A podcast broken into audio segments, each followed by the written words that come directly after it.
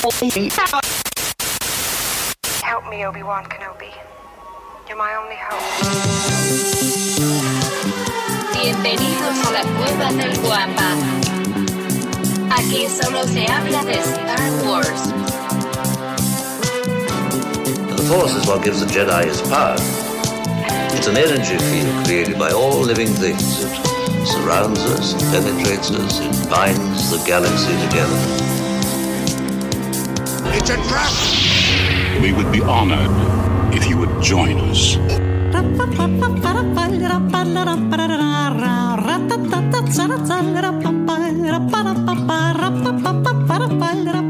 ¿Qué tal, mis queridos Wampas? Bienvenidos al episodio 225 del podcast Hablando de Star Wars, traído para ustedes por lacuevadelwampa.com, el santuario para todos los coleccionistas y fanáticos de Star Wars. Y si nos estás escuchando en la versión audio, recuerda que nos reunimos en vivo y en directo desde nuestro canal de YouTube, La Cueva del Guampa, todos los sábados en punto de las 6:15 de la mañana, hora Ciudad de México, 9:15 Buenos Aires y 2:15 de la tarde, horario Madrid. Y para esta grabación, como es de costumbre, me acompañan mis queridos amigos, por supuesto también los suyos, mi querido carnal, el Checo, también mi buen brother desde el arco Kyber, el buen George, y al que denominaron el segundo sol de Tatooine, el Chepe Chepe de Moss Eisley, el lujo de Canto Byte, el extracto del mitosaurio, mi querido amigo, mi hermano, mi vecino, arroba Lucifago. Buenos días, tengan todos ustedes, señores, donde sea que se encuentren. Es un placer estar aquí con ustedes platicando de estas cosas maravillosas que hoy les traemos, estas eh, mágicas conversaciones o tertulias mañaneras, como he denominado ante mi esposa, que no estoy seguro si me entiende o solo me ignora. Pero bueno, sean ustedes bienvenidos, qué gusto tenerlos aquí. Otro sabadito más que vamos a estar hablando un poco de Star Wars y de algunas otras cosas más porque pues este programa habla de muchas cosas más que solo Star Wars daumático. ¿Cómo están muchachos? Mi querido George, mi querido Checo. Hace tiempo que no veíamos al Checo, qué gusto tenerte por aquí. Y bueno, pues... Se hizo la luz. daumático. Eso, qué bonito, qué bonito. Y al joven daumático, eh, ¿cómo estás, joven daumático? Te veo este, Bien. te veo bien. ¿Te estás pintando ya la barba otra vez? Ya compré Grayson 2000. Este, ¿sabes qué onda? ¿Sabes qué, qué me di cuenta? Que cada vez que te pintas la barba, y no es que lo haya hecho, lo confieso, no lo he hecho aún, aún no lo he hecho. Ajá. Te, te, te quitan esa vibracidad, iba a decir, pero creo que no existe esa palabra, vibrantes, esa algarabía que, que-. Que, Me- me que- alegra tu rostro. No, pero sabes que sí, eh, eh, hace, y me di cuenta por lo siguiente, déjenles platico esta pequeña anécdota, pero antes de que les platique la anécdota, permítanme agradecerles a todos los que ya hacen favor de eh, seguirnos a través de nuestras diferentes redes sociales. Nos encuentran como la Cueva del Guampa, estamos en todas y cada una de ellas subiendo eh, contenido exclusivo y muy divertido para tu entretenimiento. También quiero invitarlos a unirse a nuestros dos grupos. Uno de ellos es Legión Guampa, es un grupo de WhatsApp en donde las 24 horas del día, los 7 días de la semana, todo el año se están platicando temas geeks muy interesantes. Si te gusta la fantasía, la ciencia ficción o el horror, el coleccionismo o los cómics o cualquier cosa de esas, ese grupo es el donde tienes que estar, Legión Guampa. ¿Y cómo le haces para entrar? Nos mandas un mensajito directo a cualquiera de nuestras redes y con todo gusto te compartimos el enlace que te lleva directamente hasta ese grupo en donde mi querido amigo, el buen George, es el matillo ejecutor y es el que dicta las reglas y es el que controla y hace valer la ley. Y también, si lo tuyo, lo tuyo es más, permíteme un segundito, eh, si lo tuyo, lo tuyo es más Facebook, eh, tenemos también un grupo ahí que se llama Nación Guampa. Lo único que tienes que hacer para ingresar es buscarnos y contestar un par de preguntitas. Obviamente es donde checamos si no eres un bot hater y ya estás inside. Ese grupo, Nación Guampa, está más dedicado al coleccionismo de figuras de acción hechas para Star Wars. Como saben, es el tuétano de este canal, es lo que subimos prácticamente toda la semana. Así es que tienen esas dos opciones para seguir con esta y otras conversaciones muy interesantes como la que estamos teniendo ahorita, de que si te pintas o no te pintas la barba. Y te decía, Lucifagor, que me di cuenta de esto de, perdón, buenos días, eh, señor Mendoza. Hola, Pepito. Ah, órale. No te oyes, No, Pepe. no, Pepe, no, ¿dónde estás? Pepe, Pepe se movió no te mudo. oigo. Ah, le bajaron, el, oye, le bajaron el volumen como en la película Sí. esa de. de- Eh, Le desconectaron el micro, como, Sí, no, no. como No, a tu hermano menor que le desconectas el control del. Para que haga como que si está en el programa, ¿no? Nada más. Bueno, en lo que Pepito resuelve su problema de audio, el- te decía, fíjate que me di cuenta lo, lo- lo de la barba. No hace mucho me fui a cortar el cabello a una de estas barberías, porque sabrás que ya no son estéticas. Ya, ahí vas, ya estás, Is anybody out there? ya estás, ya estás. Hola, señor Olmos. Señor Mendoza, ¿Y nosotros Serge, qué, güey? Sí, ahí voy, voy en orden. Primero al, al- al jefe, al productor, Ah, güey, al que firma los cheques, güey. Espérate. Al, luego- al luego que lo puede sacar de la transmisión, porque no Exacto, funciona el micrófono. Serge, Lucy, George, querido Guampoditorio, muy buenas madrugadas de hoy, 24 de, de septiembre, iba a decir, güey, 24 de junio. Ya, Me siento, me muy orgulloso de que Pepito llegó a las 7:23. Pepito, ya estás recuperando el- la puntualidad. Pero no, es que acá son las 6, güey. Ay, antes te parabas a las 5 y no las hacías de pedo, pero. ok, ok. Antes cuando tenía mucho tiempo libre como George, güey. Bueno, pues Bueno, uno, uno que sabe administrar su tiempo, te lo veces. Este, güey. Bueno, entonces eh, fui a una de estas barberías que ahora se estilan para el cuidado del, del, del- la estética. Oye, de- ahora hay unas muy especiales, ¿no? Así te sirven tu trago y estás. No, están bien mamonas, güey. Al lado de la cueva del Guampa, déjenles platico también, hay una que se llama Gold Scissors. Digo, para los que no saben inglés, se llama tijeras doradas. Eh, y, y sí, eh, llegas y toma tu agüita, te dan un- una toallita con agua, o sea, bueno, húmeda con agua caliente, y para que te la pongas en el rostro, los, los poros se te abran cual relación homogénea de Nuevo León y Nayarit. Este, pero bueno, no, no, no, toda, toda una cosa maravillosa y te recuerda. o sea, aquí les voy a confesar algo que, que de verdad a mí me tiene muy, muy preocupado. No sé, para empezar, Pepe, ¿has ido a una de esas barberías? Claro. Ok. Checo, ¿tú has ido a alguna de esas barberías? Muy bien. Sí, no sé George. qué, pero sí. George, ¿tú has ido a una de esas barberías? Lucifer, ¿tú Güey, has ido a los una? tres pelos que le salen a George, güey, es regalar el dinero, güey. Pendejo. No, güey. bueno, es que También te el húmedo. Bueno, aquí viene. eh, Lucifago, Lucifago, ¿tú has ido a una de esas barberías? Sí, sí, sí. Ok, muy bien. Quiero preguntarles, y quiero que sean honestos. No vayan a mentir por, por no quedar en ridículo. Más. Eh, eh, ah, sí, bueno, al final del corte, por lo general, les ponen una toalla, o los recuestan y les ponen una toalla húmeda en el rostro, ¿no? Sí, les ha, sí, sí, ¿no? Esto es un previo antes de que los afeiten, ¿no?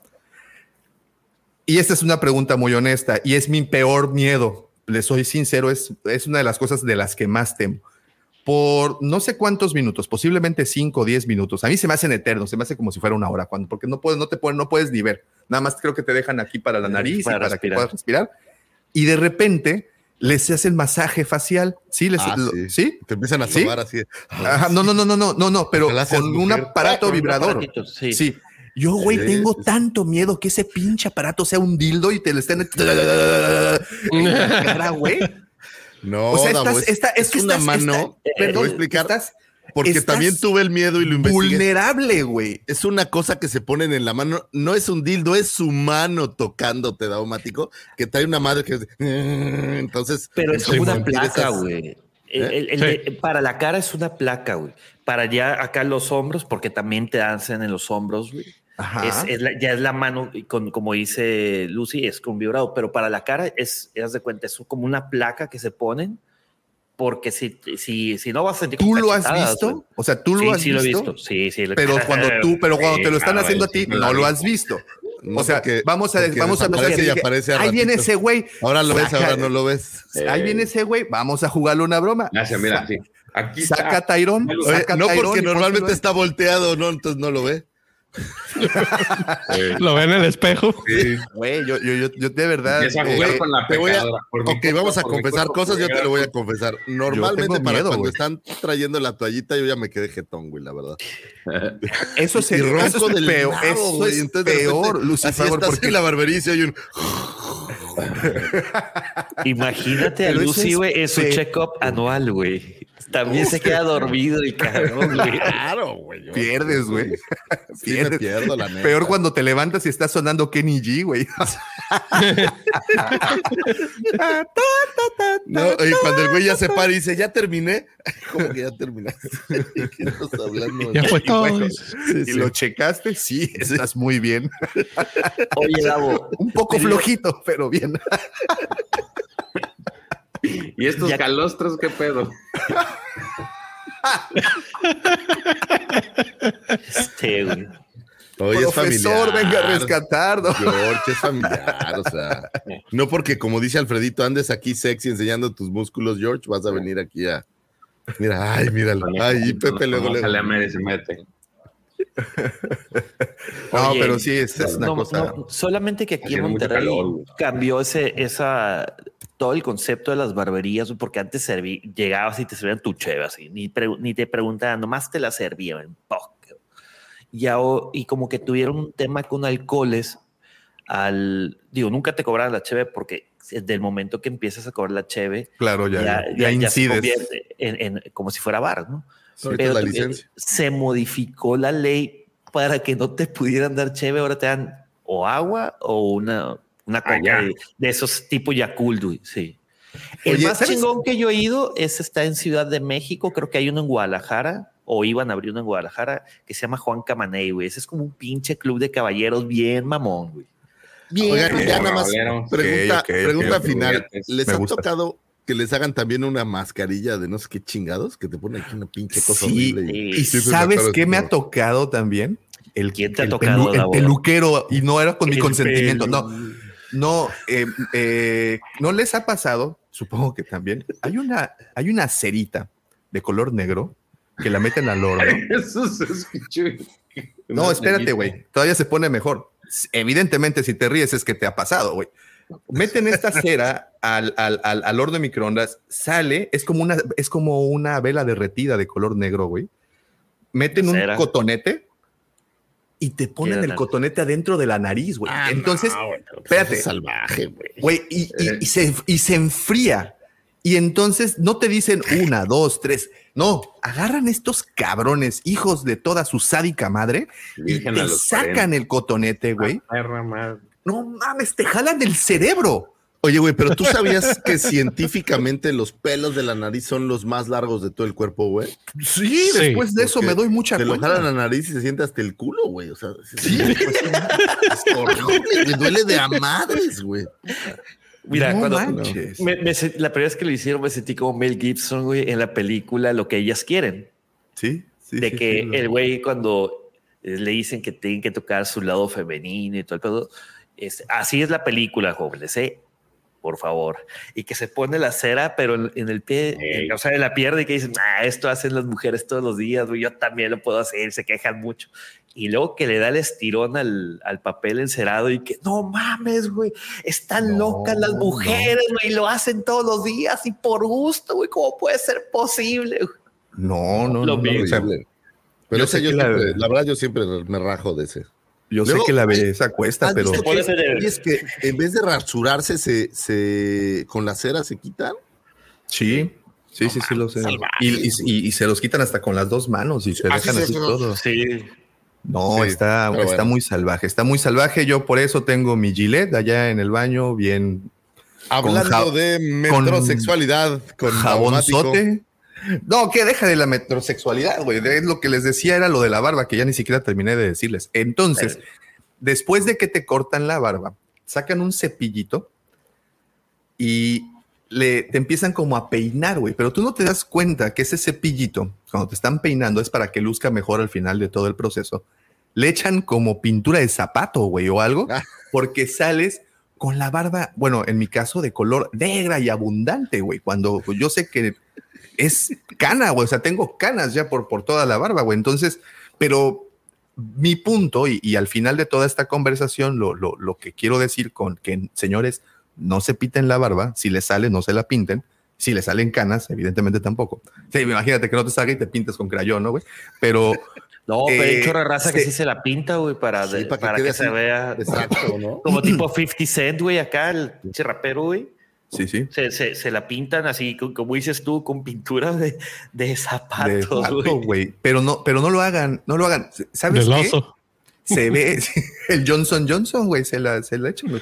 Este se, se ve muy chistoso porque no aparentan. Miren, tengo otra confesión que hacerles. Digo, todavía tenemos tiempo y y, pues, por lo general no hablamos de Star Wars, entonces vamos a continuar con eso. Hoy vamos a hablar de la casa de los famosos, porque sí, estoy viendo la casa de los famosos. El fenómeno. Te mamaste, güey. El Te mamaste. Espérate, espérate, espérate. Chile, güey. Sale tu paisano compatriota de Checo y de, de, de- de Pepe, este, el Poncho de Yo Nigris. soy chilango. Espérame, Ah, güey. Yo soy ya, güey. Pero vive ahí en su mismo código postal, ¿no? Regularmente. No, de hecho, no vive para el sur, güey. Ah, Donde Ah, vivía la vera. antes, eh, donde vivía antes. Perdón, eh, Pero dos números Monterrey, postales abajo, güey. Tú sabes a lo que me des, a lo que me refería, güey.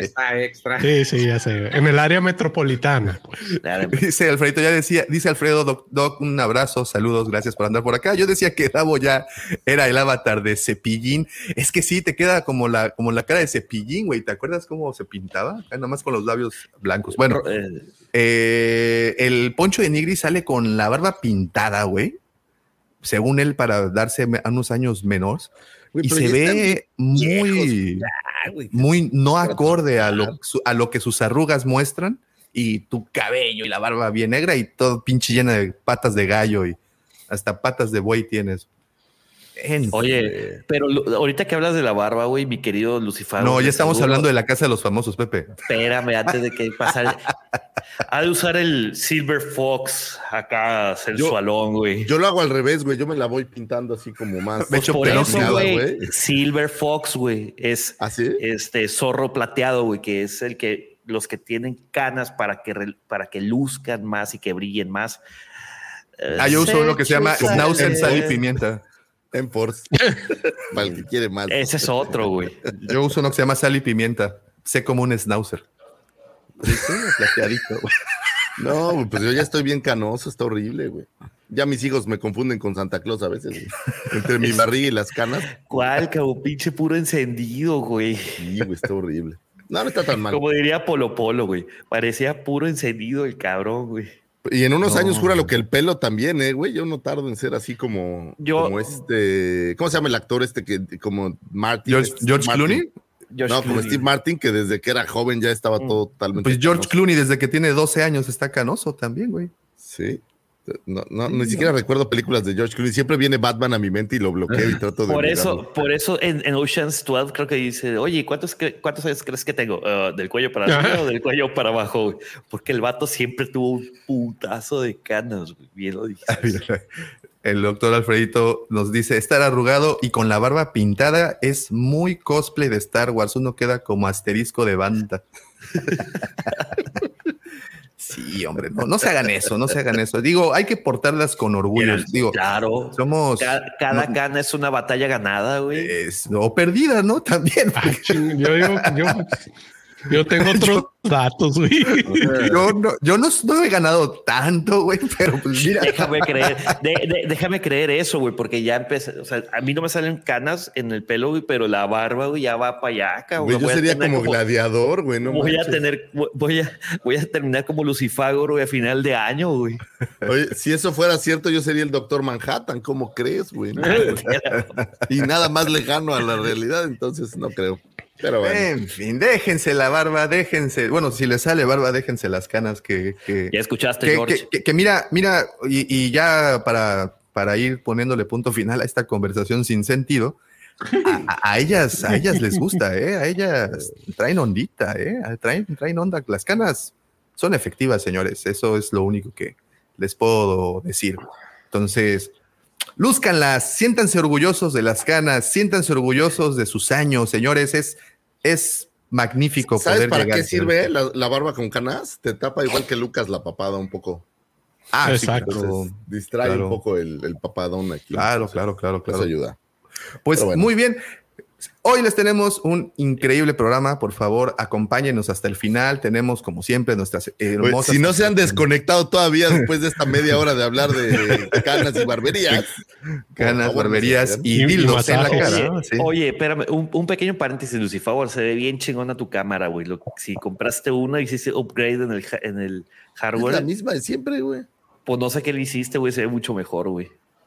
¿En serio? No hice nada. De Pues que hoy, hoy te Se, levantas. se- se pintó la se pintó la Es barba, que güey. me veo más guapo. así. Ah, es que traigo la gorra de Raiders, ya entendí. No, hombre, güey, ya, mandaste el todo, güey. No, no hice nada diferente a lo que hago todos los días. Estoy, es más, hasta estoy buscando a ver si cambié algo, pero no. Ah, yo sé Ah, qué pasó. La silla güey, la silla, sí. A ver, presume la silla, güey, a huevo. Qué bonita, ¿ves? No la captaron, güey. Mira. Eh, no, más Mira chulada decía el muchacho. Eh, si- a ti sí. te quieren, güey. No, me quieren, güey, pues hasta crees, güey. En mis sueños. Estoy me la sentado en el comedor, güey. Ya somos dos. No, porque te dejaron comprarla, güey. A eso se refieren, güey. Si tú crees que yo Por donde la veas, güey. informé a alguien, olvídate, el regaño vino después, güey. ¿Para qué compraste chingadera? Más vale pedir perdón que pedir permiso. Mira, o sea, el, el que no amor, tenías ya una silla, no me lo quité, güey. Hasta Oye, mi amor, es que ya las barbas, güey, la espalda, güey, ya me duele, necesito una ergonómica de esas para. Sí, no, no, no, no. A ver, alguien como yo no puede estar pidiendo permiso porque lo único que vas a resultar es regañado dos veces. Una cuando pides permiso y dos cuando la compraste. Entonces mejor solo me aguanto la segunda cuando lo compré y ya me... Y es que también hay que entender una cosa, hay que entender- hay- cierto, en algún punto del matrimonio tú ya no pides permiso, pasas una hoja de requerimientos, güey, y ves si te la autorizan o no. Ahí es en donde viene el truco. En tu hoja de perdón requerimientos directo, güey.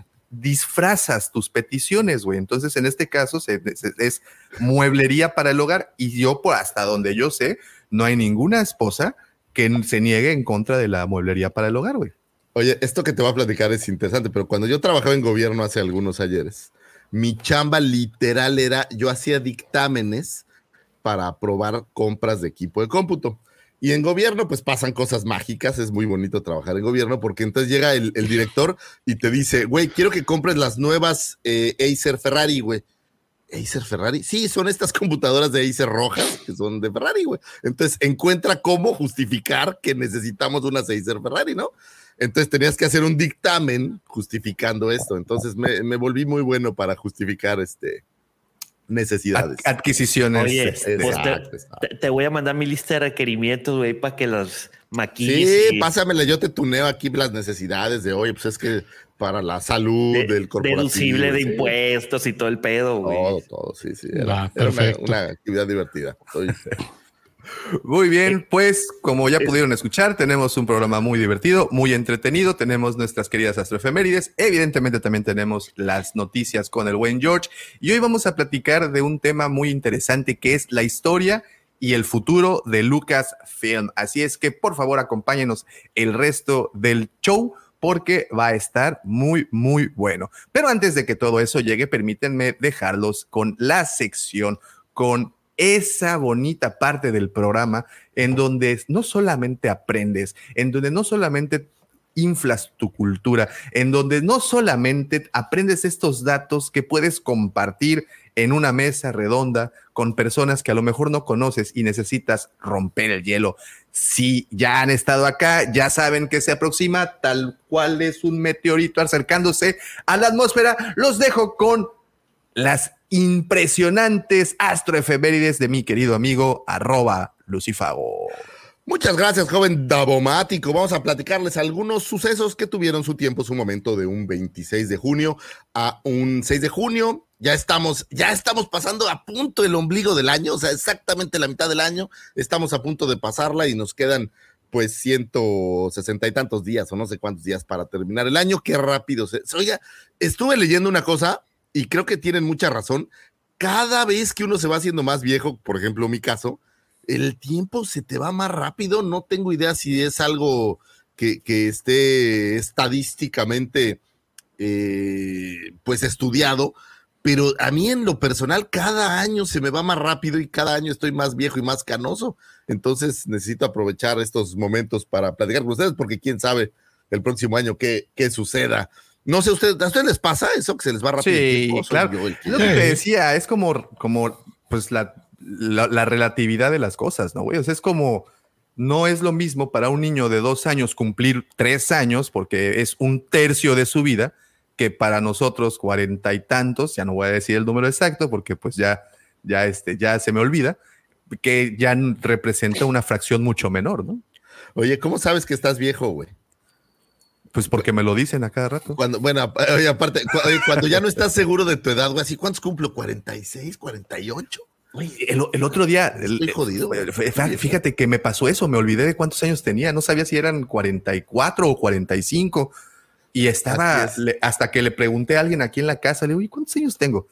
Tanto. Sí, 50, es cierto, confirmo lo que dices, Lucifer, es muy cierto. Así pasa. Pero bueno, señores, el año sigue avanzando, sigue caminando y nosotros estamos aquí para recordarles algunas cosas que tuvieron pues su tiempo en el universo, vamos a decir, Star Warsiano.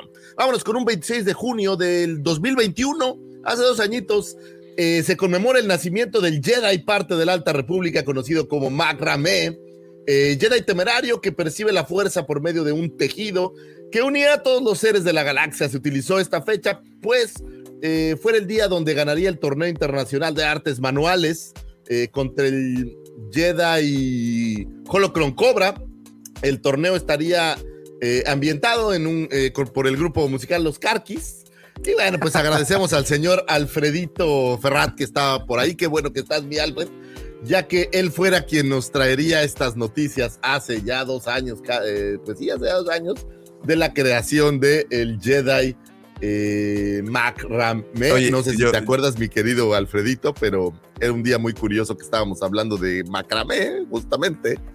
Y, y nació ese bonito, bonito Jedi. Cómo de este programa nacen cosas, eso ya es, ya es maravilloso tener Es todo un anécdotas. lore, ¿eh? es todo un lore lo que tenemos aquí, tenemos de, de- de- de todo. Y yo ayer rompiéndome la cabeza buscando imágenes del Jedi Mac Arame y, y hasta que recordé y sí es cierto. Hay que generar una, le hubiera puesto a la inteligencia artificial que generara la...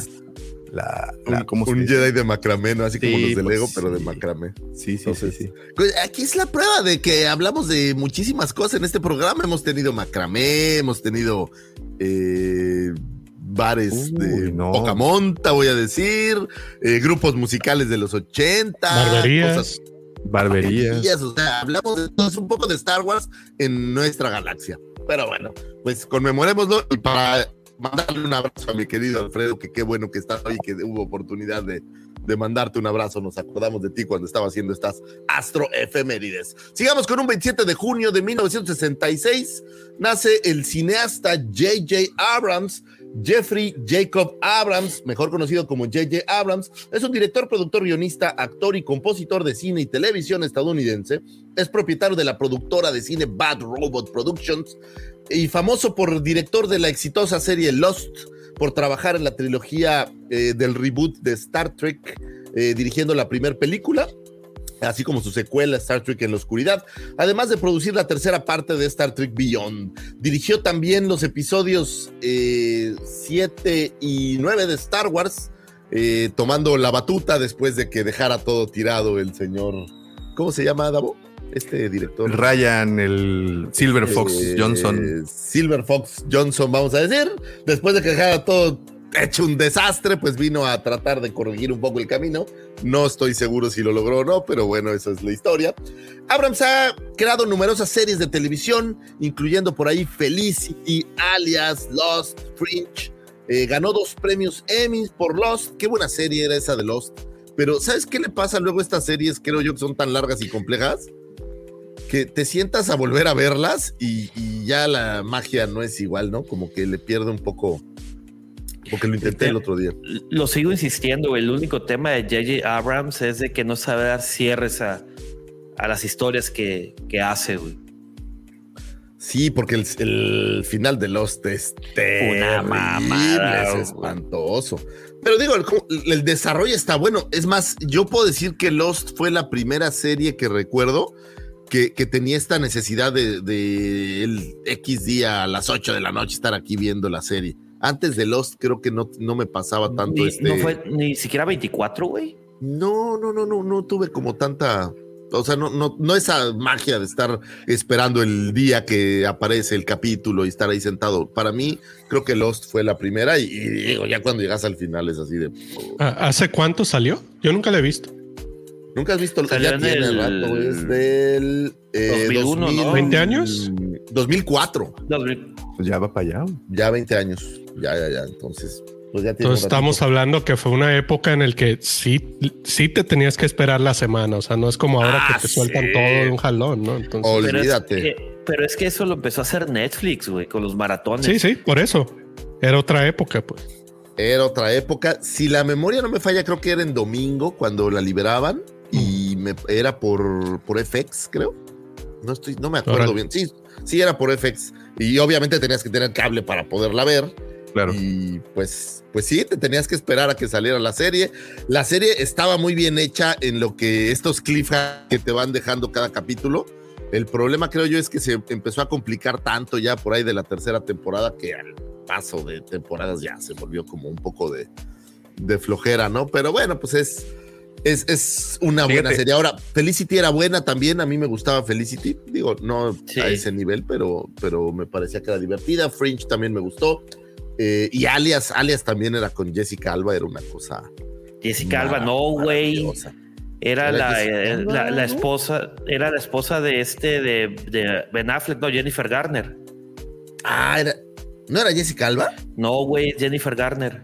Chale. Bueno, quien sea que haya sido la actriz, este, este se veía muy bien. Muy... No, era Jessica Alba, güey. Estás tomado. Apuéstale, ¿qué? apuéstale, A ver. apuéstale. Alias. A ver, apuéstale Un a six- un Pepillo Origel. Órale, un six de chelas, vámonos. Vamos a ver, aquí dice alias serie.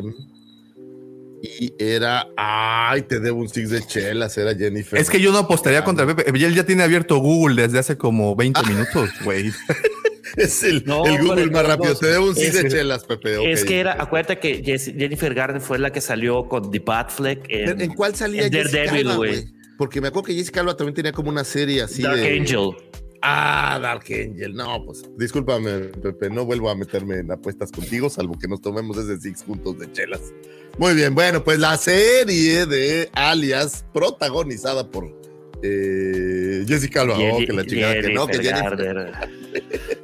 Pero bueno, eh, su trabajo como director en cine incluye Misión Imposible 3, este, la serie de Star Trek, digamos, la- las reediciones, Super 8, eh, Star Wars The Force Awakens, Star Wars el eh, Rise of the Skywalker, eh, el séptimo episodio de la saga de Star Wars, la primera película de la trilogía de la secuela. La película también es eh, la película, su película Star Wars, The Force Awakens, es la película más taquillera de la saga de Star Wars, así como un pues un regreso triunfal, ¿no? Digo, me queda claro que el hype de no haber tenido películas de Star Wars por un tiempo y demás le ayudó mucho, porque pasó algo muy similar con el episodio 1, pero sin duda alguna, pues fue un, un cañonazo que la mantiene, si la memoria no me falla, en el cuarto lugar de la película más taquillera de la historia.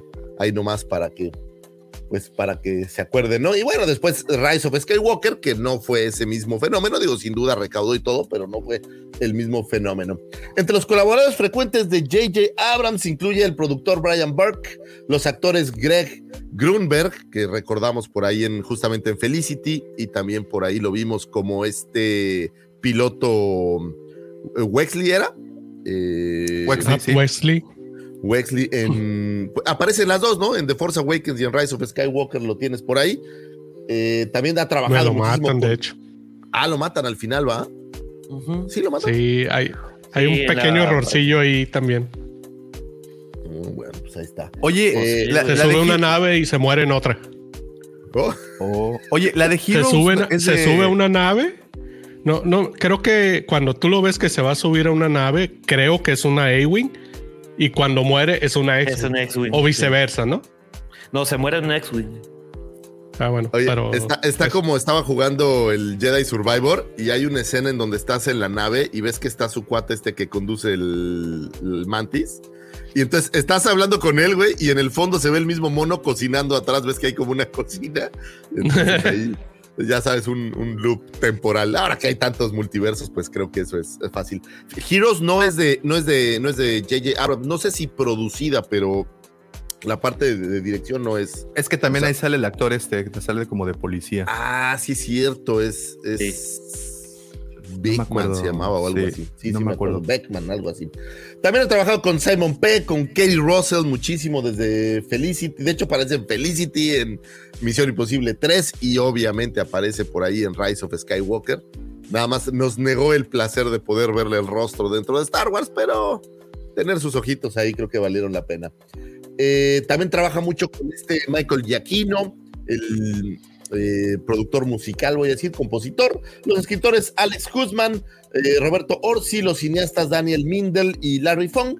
Y pues muchísimos escritores más. Es por ahí en, estaba leyendo las 100 personalidades más influyentes de Hollywood y el señor Abrams aparece por ahí de los lugares 20, entonces tiene, tiene cierto grado de, de buena influencia dentro de Hollywood y pues creo que alguien que va a seguir haciendo muchas cosas, ¿no? Me parece que su carrera es de esas que todavía está en, en un buen ascenso y creo que va a seguir haciendo cosas divertidas. Ojalá que en vez de darle a Ryan Johnson se las dieran a Abrams, ¿no? Ya sería lo mejor, pero, pero bueno, pues si tenemos películas de Ryan Johnson, pues ¿qué le vamos a hacer? Puede ser que Abrams entre a salvarlas después, no lo sé. Oye, Yo, yo a Abrams nunca le voy a perdonar que nos negó la oportunidad de juntarnos en una misma toma a Leia, a Luke y a Han Solo. todo mal, ¿no? Sí, eso es, eso es un... Oye, eso va, va un va a cumplir capricho. 57 años, güey. Sí, ese- él no usa Grecian 2000, güey, se ve, pero, pero, pero, bueno, en esta foto pues ya tiene tres años, ¿no? Cuatro años. O sea, Sí, estamos hablando sí, sí. de... ¿Y cómo Rise era Grey Fox? No, 219. Silver ¿no? Fox, Silver Fox. Silver Fox, esa madre. Pues seguramente va a seguir haciendo buenas cosas. Ahí tienes a Spielberg y a estos directores que ya tienen cierta edad y siguen haciendo cosas, cosas increíbles, ¿no? Entonces, creo que vamos a tener algo más de J.J. Abrams. En lo personal, estas películas, por ejemplo, las de Star Trek, a mí no me gustaron, no me divirtieron, me pareció esa de Into the Dark se me hizo. La fui a ver, estaba en Estados Unidos, curiosamente, en una Comic Con. Y fuimos el Bumper y yo a verla y puta, no salimos del cine, imagínate así de. Y es raro. que- Fíjate, a mí sí Pepe, me ¿a, tu jefe le gustaron? Eh, no le, gus- le gustaron por los efectos y la acción, pero dice esto no es Star Trek, esto es otra cosa. Órale. Ya. Pues Porque están más como le- Star Warsianas, ¿no? Mm, le no le gustó el, eh, creo que alguna vez lo platicamos, eh, que cómo ponen ahora a los líderes de que esa persona que pierde el cool y que empieza a gritarle a todos y se, se pone como niño berrinchudo, eso no le gustó, güey. Dice, Kirk es un pinche galán, güey, que el vato es súper sereno, súper cool y sobre todo tienes acá a la... A la contraparte, que es Spock, que todavía es más sereno y súper lógico.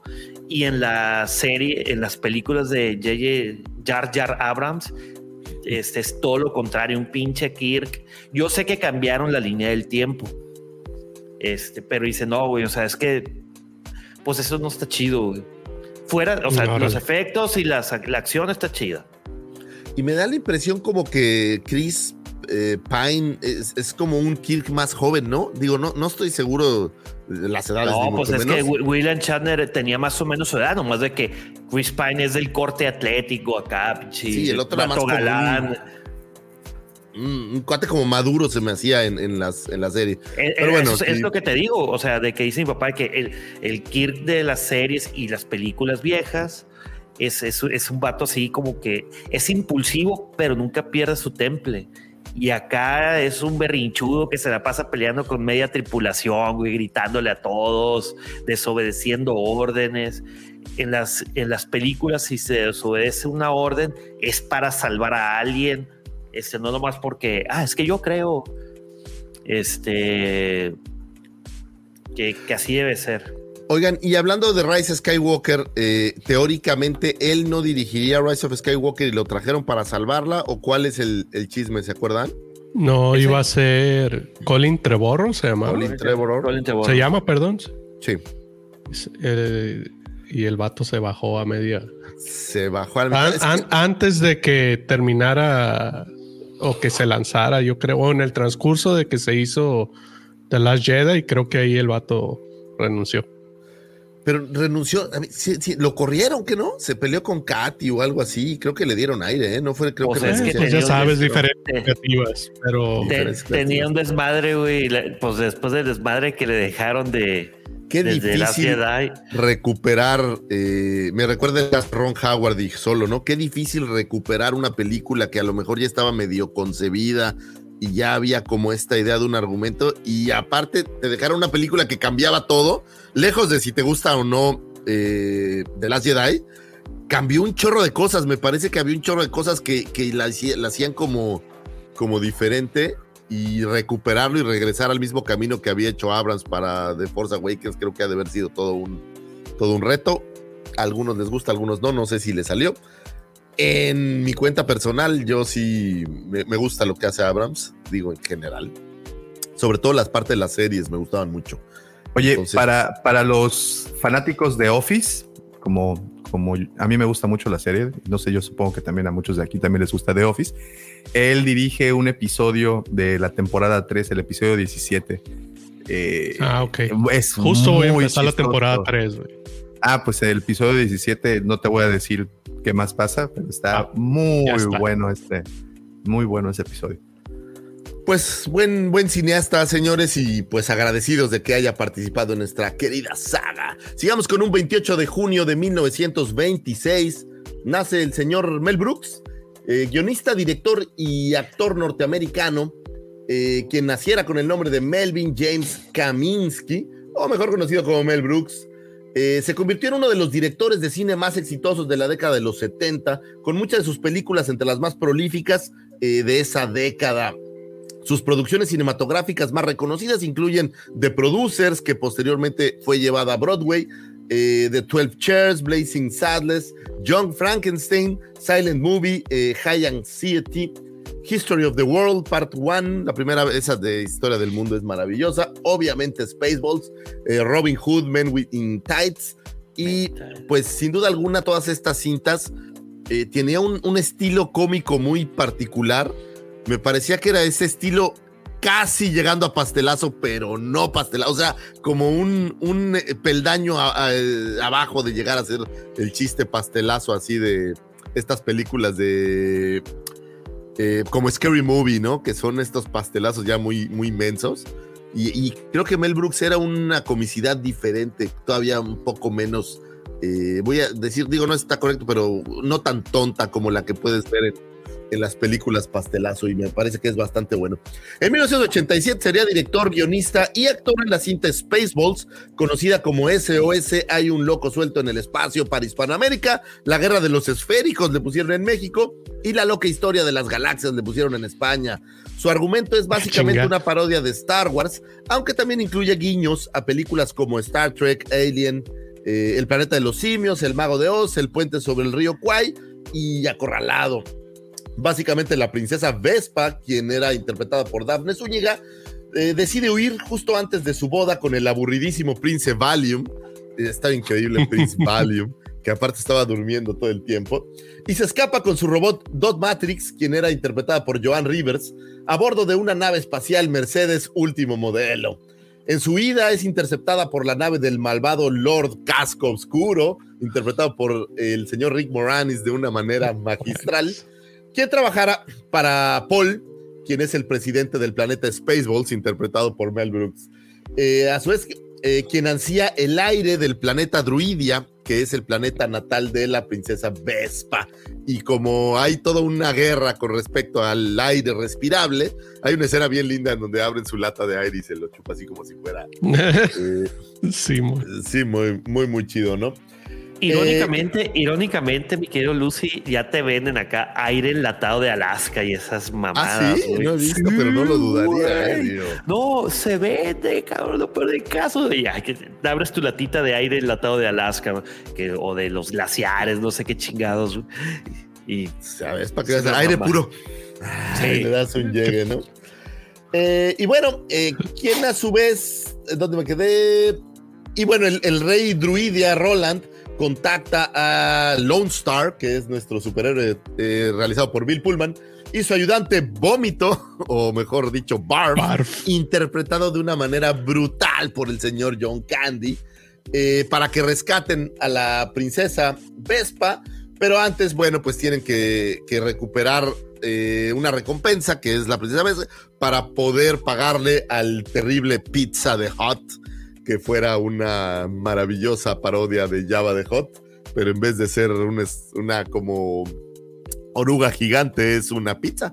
Es una cosa. Una montaña de pizza. Una, una montaña de pizza maravillosa.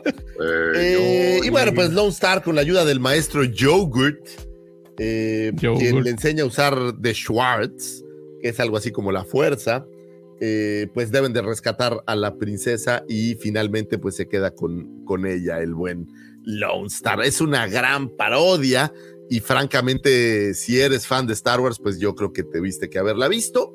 No sé, eh, fíjate que en Estados Unidos está en Netflix, pero no estoy seguro. En México no está, la busqué justamente ayer, no la vi. No estoy seguro en qué Antes plataforma. estaba en Apple, ¿no? Eh, En lo Apple en bueno, yo Apple lo está. tenía, yo, yo la tenía, yo la compré, de hecho una creo que la vimos, no search en la casa, la compré Sí, en antes de grabar. de, de Estados Unidos. Este Me invitó a ver Netflix a su casa. Netflix al chile, güey. Y ¿En se Chile? puso celo- Se puso celosilla, George. Ey, Tranquilo, para tu no época, fue tu año, no tranquilo, tu güey. daño, güey. Ay, ¿qué ay, Exacto. por, por antigüedad, por antigüedad esa, este, ese hueco ya pertenece a alguien más. güey. Hombre, güey. Ese vacío ya fue rellenado. Ese vacío ya está rellenado. Te digo, güey. su bandera está ahí bien desde hace celoso. mucho. Eh, bueno, pues platiquen sus cosas este, maritales o poligámicas después. Por favor, estamos aquí. No- estamos aquí había que, que hacer la acotación. Para 2008 se estrenaría la serie animada Spaceballs en esto en Canadá. Oye, en Canadá no se habla Canadá. en Canadá. No sabía. en, en el canal Super Channel de Canadá. Y bueno, pues era basada libremente en la película, parodiando eh, pues Star Wars, pero a su vez parodiaba otras cintas dentro. O sea, era, imagínate que dentro del, de Spaceballs de este universo, parodiaban otra cinta con los mismos personajes. Una cosa muy curiosa. Estaba muy mala, la neta. Ya era así como. Creo que había pasado su época. Estuve viendo un par de episodios. Están en YouTube, por si los quieren, quieren buscar. La neta estaba un poco mala, era hecha en Flash y las animaciones pues eran, pues voy a decir average y los argumentos sí estaban un poco tétricos. Eh, ayer estaba viendo una donde le quitan la, ¿qué es el bladder en español? Es la vesícula, ¿no? La vejiga, ¿no? La vejiga, Vejiga. perdóname, la vejiga. Entonces le quitan la vejiga a Yogurt, que es la fuente del Schwartz, y entonces tienen que ir a rescatarla porque es, es una cosa ahí medio maleta. Pero bueno, pues si tienen chance y tiempo, pues Está- échenle, échenle un ojillo, está en YouTube. Está para renta y compra en Apple TV y en Amazon. Ah, bueno, pues ahí está, si quieren ver la película. Spaceballs, ¿no? La película. Sí, Spaceballs, sí. Ah, bueno, y, y los capítulos de la serie animada, pues los encuentran ahí en YouTube. La verdad es que no se pierden de gran cosa. Si no lo han visto, yo les recomiendo más ver los capítulos. Y sin duda, Mel Brooks, pues un buen director. Esta película de la, la parodia que hace de Robin Hood es maravillosa también. Es. Es Ah, yo, yo me quedo con John Frankenstein. John Frankenstein es una cosa Esa- maravillosa también. Qué, qué, ¿Qué- qué- qué qué- buenas películas hacía. Yo, yo esa la vi de muy chico y la película pues la lanzaron en formato blanco y negro, pero por un tema de, re- de, de cómo se de, de irse a esa época. Pero realmente se hizo en una época donde ya había películas a color, ¿no? Entonces, Sí. eh, eso ya cuando crecí y me di cuenta de eso, me, me voló la cabeza. Eh. Sí, la- pero la neta es- están, están, son buenas películas, un humor diferente, creo yo que ya no, no siento como que ya no se hace esa clase de humor, no lo sé. A lo mejor sí hay alguien más. No recuerdo haber visto otra película, digamos, actual que tenga un poco ese, ese tipo de humor. Pero bueno, pues el señor Mel Brooks lo recordamos con mucho cariño, como hoy, esta película podría ser como un lado B de Star Wars, ¿no? Como una de estas cosas que tienes que, que considerar como parte del universo de Star Wars, pero pero está ahí al dedito, ¿no? Y tiene múltiples. ay, es- me envuelve loco esta escena donde dicen, ¿y qué hacemos ahora? Pues pon la película y vamos a ver qué sucede en la película, ¿no? Y pone la película y pasa el mismo momento. ¿Esto está pasando ahora? es increíble, Sí, increíble. de verdad que me parece maravillosa. La escena del Alien también está buenísima. Que están en la cafetería También. estelar y de repente le aparece un alien, un güey y empieza a cantar como en Broadway. Es maravillosa. Curiosamente, eh, podemos ver el Millennium Falcon en, en una de las escenas cuando están llegando a esta Justo cafetería ahí. estelar, se ve ahí estacionado el, el Millennium Falcon, entonces podemos asegurar que Spaceball sucede en el mismo universo o galaxia o como quieran llamarle de Star Wars, lo cual es, es maravilloso. Y luego en, la, en, la, en esa parodia de Alien es el mismo actor, ¿no? Es el mismo actor que de, de la película, sí, sí, sí, es, es Sí. la verdad. Es más, creo que es el mismo actor que en, en la de Alien, el octavo pasajero, es el primero Sí, que, que- que contaminan, digamos. Entonces eso, eso pues le da un saborcito eh, curioso y divertido, ¿no? Me encanta la, la Mega Maid que tiene esta nave espacial y que se convierte en, en la señora de la limpieza que va a absorber todo el aire. Es una cosa, una cosa maravillosa. Échenle un ojo si tienen tiempo. La verdad creo que vale toda la pena. Sigamos con un 28 de junio de 1922. Nace el actor de voz Eric Bouncefield, quien fuera actor de radiodramas y para el cine. Eh, su voz se utilizó para el Admiral Akbar y para Mi Fortuna en el regreso del Jedi. Básicamente le tomó una hora grabar los diálogos de Akbar y 30 minutos los diálogos de Bib Fortuna, siendo así que con básicamente una hora y media, pues tuvo la oportunidad de estar eh, en los corazones de todos los fanáticos de Star Wars. Eh, originalmente también audicionó para el papel de Yoda, pero perdiera el papel con el señor Frank Oz, quien al final le daría voz y movimiento al personaje. Tiempo después repitió el papel de Akbar en el videojuego Star Wars X-Wing, así como en el episodio 7 de Force Awakens, y tuvo breves participaciones en las cintas Inteligencia Artificial y La Cumbre Escarlata. Perdón.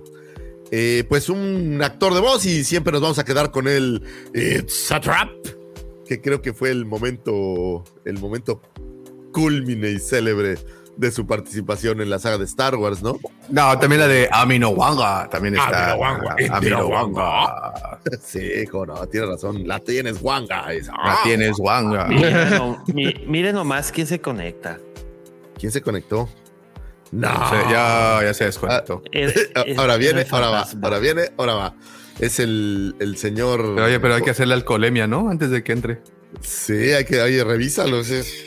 Como usted no Dice, está para vaya, vaya, tengo competencia.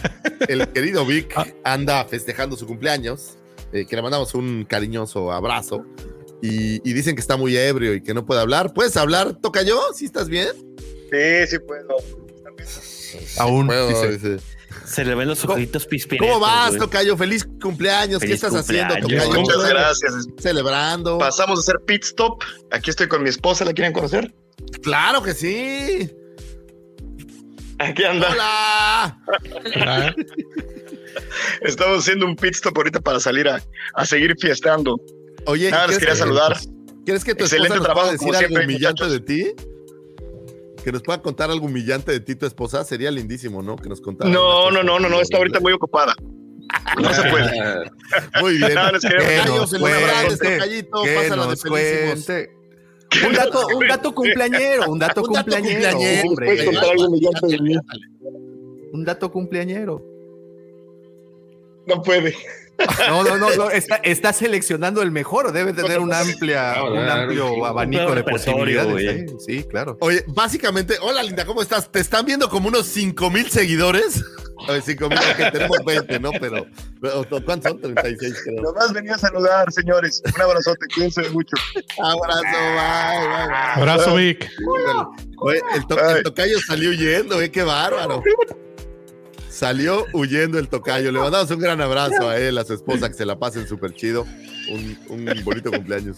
Oye, y, y luego imagínate que te apareces y que, pobrecita de su esposa, te aparece y esta bola de cábulas aquí molestando. Todo mal. Discúlpanos, tocayo, discúlpanos. La verdad es que voy a decir que no era nuestra intención, pero, pues, Pero sí es. así, así es, así funciona esto. Así es el show business. Así es, eres un ser de espectáculo, pues te, es lo que te ganas. Eh, y bueno, pues feliz cumpleaños al señor Eric Bausfield, que no estoy seguro si sigue con nosotros. Se me hace que ahí perdí el hilo. No, todavía sigue por ahí, creo, por ahí. Pero bueno, feliz cumpleaños donde quiera que se encuentre, que se la pase chido igual que el tocayo. Un 28 de junio de 1971 nace Jesse Holland, periodista y escritor norteamericano, quien fuera el autor de la novela spin-off The Force Awakens, A Fin Story. En esta novela nos describe los eventos que pudimos ver en The Force Awakens, pero desde la perspectiva del señor Finn, novela que fuera publicada en 2016, ¿Alguien ya se tomó el tiempo de leer la historia de, de Force Awakens basada en Finn? No, estoy tenido- seguro si Pepe tiene es- esa novela, no estoy seguro. Yo no la he leído, pero Pues digo, es, es como un, se me figura como un from a certain point of, of view, pero desde el punto de vista de Finn. Que sí, es, es como una tipo trilogía que es de Rey, de Finn y de Poe. Pero no todas son Pues- escritas por él, ¿no? Él escribe nada más. No lo de- sé. La No, de. Finn. Sí, deben ser otros, otros este, escritores. Pues fuera profesor de ética y periodismo en la Universidad de Arkansas y ha enfocado su escritura en temas con personajes afrodescendientes. Algunos de sus trabajos incluyen el libro de Black Men Built the Capitol, Discovering African American History and Around Washington. Eh, por ahí también este, participó en una novela basada en Black Panther. Y bueno, pues en esta novela, eh, la historia de Finn, pues creo que la verdad no me llama nada la atención, lo siento. Lamento decirlo así de, pues tal cual, ¿no? Finn no es uno de mis personajes, vamos, ni siquiera cercano. Es más, a veces olvido que exista. Entonces, este, pues no, no sé. Si alguien un día la lee, si alguien en el público ya la leyó, pues que nos diga si está buena para ver si hacemos el. Digo, el cuate debe ser buen escritor, ¿no? Pero, pero pues no, no es, no es mi máximo hablar de Finn. Sigamos, señores, con un 29 de junio de 1999 fallece el señor Declan Mulholland, actor irlandés quien diera vida a la versión humana de Java de Hot, que aparecería en las escenas eliminadas de eh, A New Hope. Eh, por ahí, ¿se acuerdan esta escena en donde, bueno, después ya la tunearon, que se ve a este Han Solo que va caminando y tú, parece como personaje de Mario Bros. Eh, pues originalmente él rodea Terrible, a este personaje que era Java de Hot originalmente, pero como era muy complicado y todo el rollo, pues la decidieron dejar fuera y después en las reediciones pues agregaron esa escena, pero creo que es una una mala concepción de la escena, ¿sabes? La escena me parece que estaba buena, pero como la medio arreglaron, creo que quedó muy muy gacho, dejando a un Java de Hot como pues también como medio al estilo de Ryan Johnson, ¿no? Lo dejaron como un medio pelele ahí que le pisan la cola y que es así como... de- Y- y es la sabes- única vez. ¿Sabes qué? Perdón que te interrumpa, pero sabes Eh, que creo que es parte de la naturaleza y es lo de lo que vamos a platicar más adelante cu- cuando llegue el tema principal de Lucasfilm. Creo que es parte de la naturaleza de, de la compañía y en particular de Lucas el, el- el querer siempre estar innovando y no, no quedarse conforme con lo que había quedado en pantalla y querer demostrar la tecnología con la que cuenta en ese momento, por, por ejemplo, para re- reparar esta escena, ¿no? Y que en este caso, pues no, no le salió. al final del día, pues, es como se mercadean ellos, ¿no? O sea, tú ves una película que ha salido de ahí y ves la tecnología que usan, digo, la gente que sabe de eso, yo no tengo ni idea, y seguramente dicen, güey, ¿cómo están haciendo este efecto? Yo quiero ir a ir a ver con ellos cómo hacerlo y, y echarlo a volar. Tienes creo que razón, Davo, me parece que, que puede ser que sea efectivamente una escena más de, de, de mostrar power que de realmente lo que hay.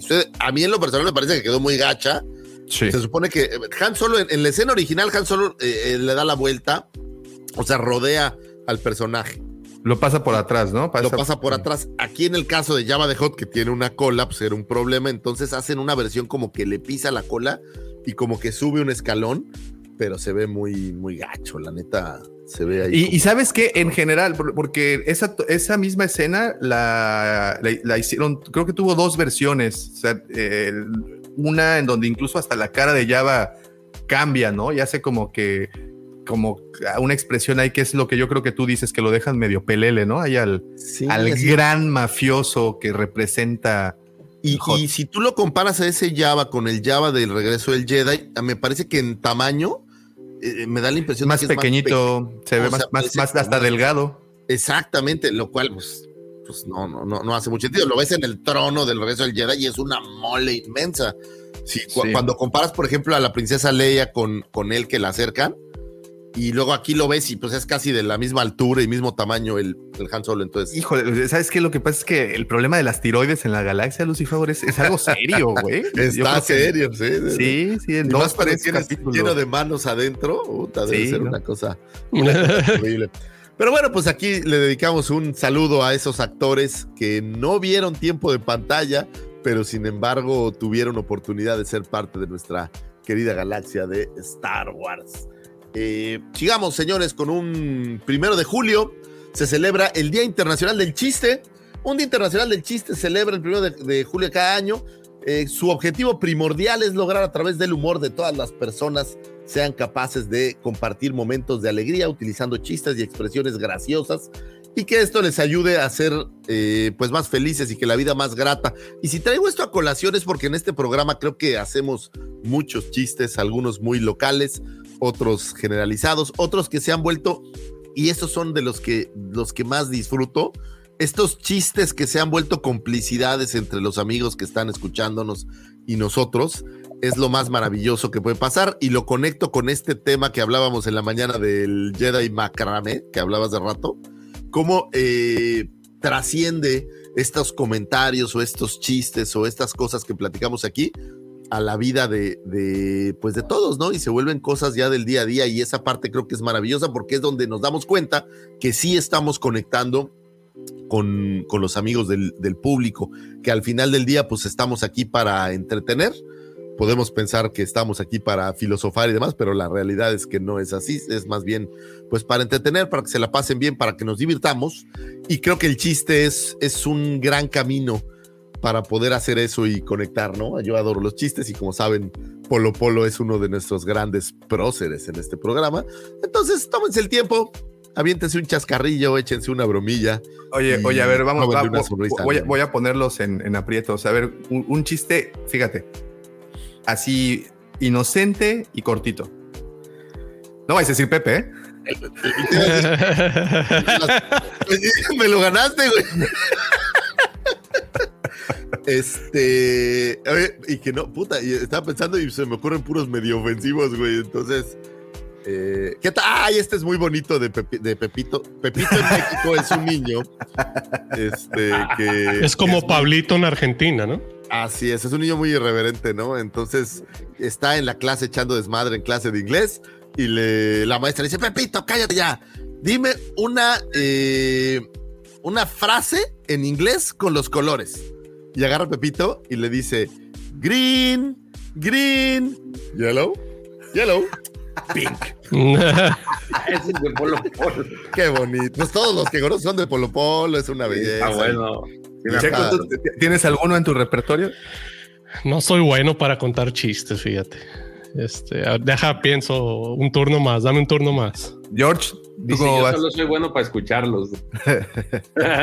A ver, Mientras- ¿Tú, cuéntanos. Uno muy inocente, ¿qué le Sí, dijo un sí. plátano a otro plátano? ¿No? ¿Qué? Córrele porque no se encueran. Pepe, un chiste inocente y, y corto. Rápido, así. Era una vez un gato que se llamaba Chiste, lo atropellaron y se acabó el chiste, se chingó. Híjole, ese fue Ah, muy no triste. sé. Iba pues, a ahí- empezar, ahí- ahí- iba a ahí empezar va. una vez cuando estaba. eh, eh, iba a empezar con. Una vez. No, estaba- güey, corto. Ya ahí perdimos ya No, la pues mitad es que era el caballo verde, güey. Fíjate, ahí va una cereza caminando por la calle y de repente voltea y ve un espejo y dice, ¿cereza yo? Ah, qué bonito. ¿Qué le dijo un cable a otro cable? Somos los intocables. Exactamente. Qué bonito. Güey, pero hay que admitir que cuando eres papá, debes de tener un repertorio amplio de estos chistes, ¿no? O sea, de los que tienes que contar y Puros de- Me sé puros de Polo Polo, güey. Güey, y a mi hija, a mi hija le da tanta risa uno que ¿tú sabes cómo insulta un pollito a otro pollito? ¿Cómo? ¿No saben? No, no. Caldito seas. Ah, qué bonitos chistes. Son muy bonitos los chistes, señores. Entonces, bueno, pues aprovechemos el Día Internacional del Chiste y hagan reír a alguien, róbenle una sonrisa y pues que tengan un pues un buen repertorio como Davomático que se ve que tiene. Uy, ¿Sabes no. qué? Me gusta mucho este programa de Me Caigo de Risa. Y la neta, cuando empiezan a contar los chistes, güey, no puedo de la risa, güey. Es, es de verdad, es, es irreal. ¿No lo han visto alguna vez? Sí, como Porque- no. De hecho, de hecho, la semana pasada ¿estuvieron estuvo el aquí, no? show aquí, aquí en el teatro. Entonces está, está bueno. Oye, ¿y te acuerdas de los libritos del mil chistes? Ah, Claro. Sí. Chistes, claro, era una joya. Y la mayoría eran chistes blancos, ¿no? Estaba- No, pues digo, hay de todo, ¿no? Pero sí hay unos chistes blancos bastante lindos y sobre todo para los chavitos y demás, creo que es siempre es, siempre es bonito tener un buen chiste. Yo, yo crecí con los de Polo Polo, güey, lo siento. No, digo todos, pero, pero llegas a un punto en donde tienes que conocer chistes de esta, de, de, de, este corte, porque pues no vas a andar diciéndole a tu hijo de cuatro años uno de Polo Polo, ¿verdad? Oye, dato interesante, güey. Ah, Me sucedió algo similar. Yo, supuestamente bien preparado emocionalmente y- eh, y mentalmente para recibir a Baby Griller, güey. Llega Baby Griller y pues se me olvidó algo, güey. ¿Y cuál es ese algo? Han de preguntar ustedes. Interesante que lo pregunten, jóvenes.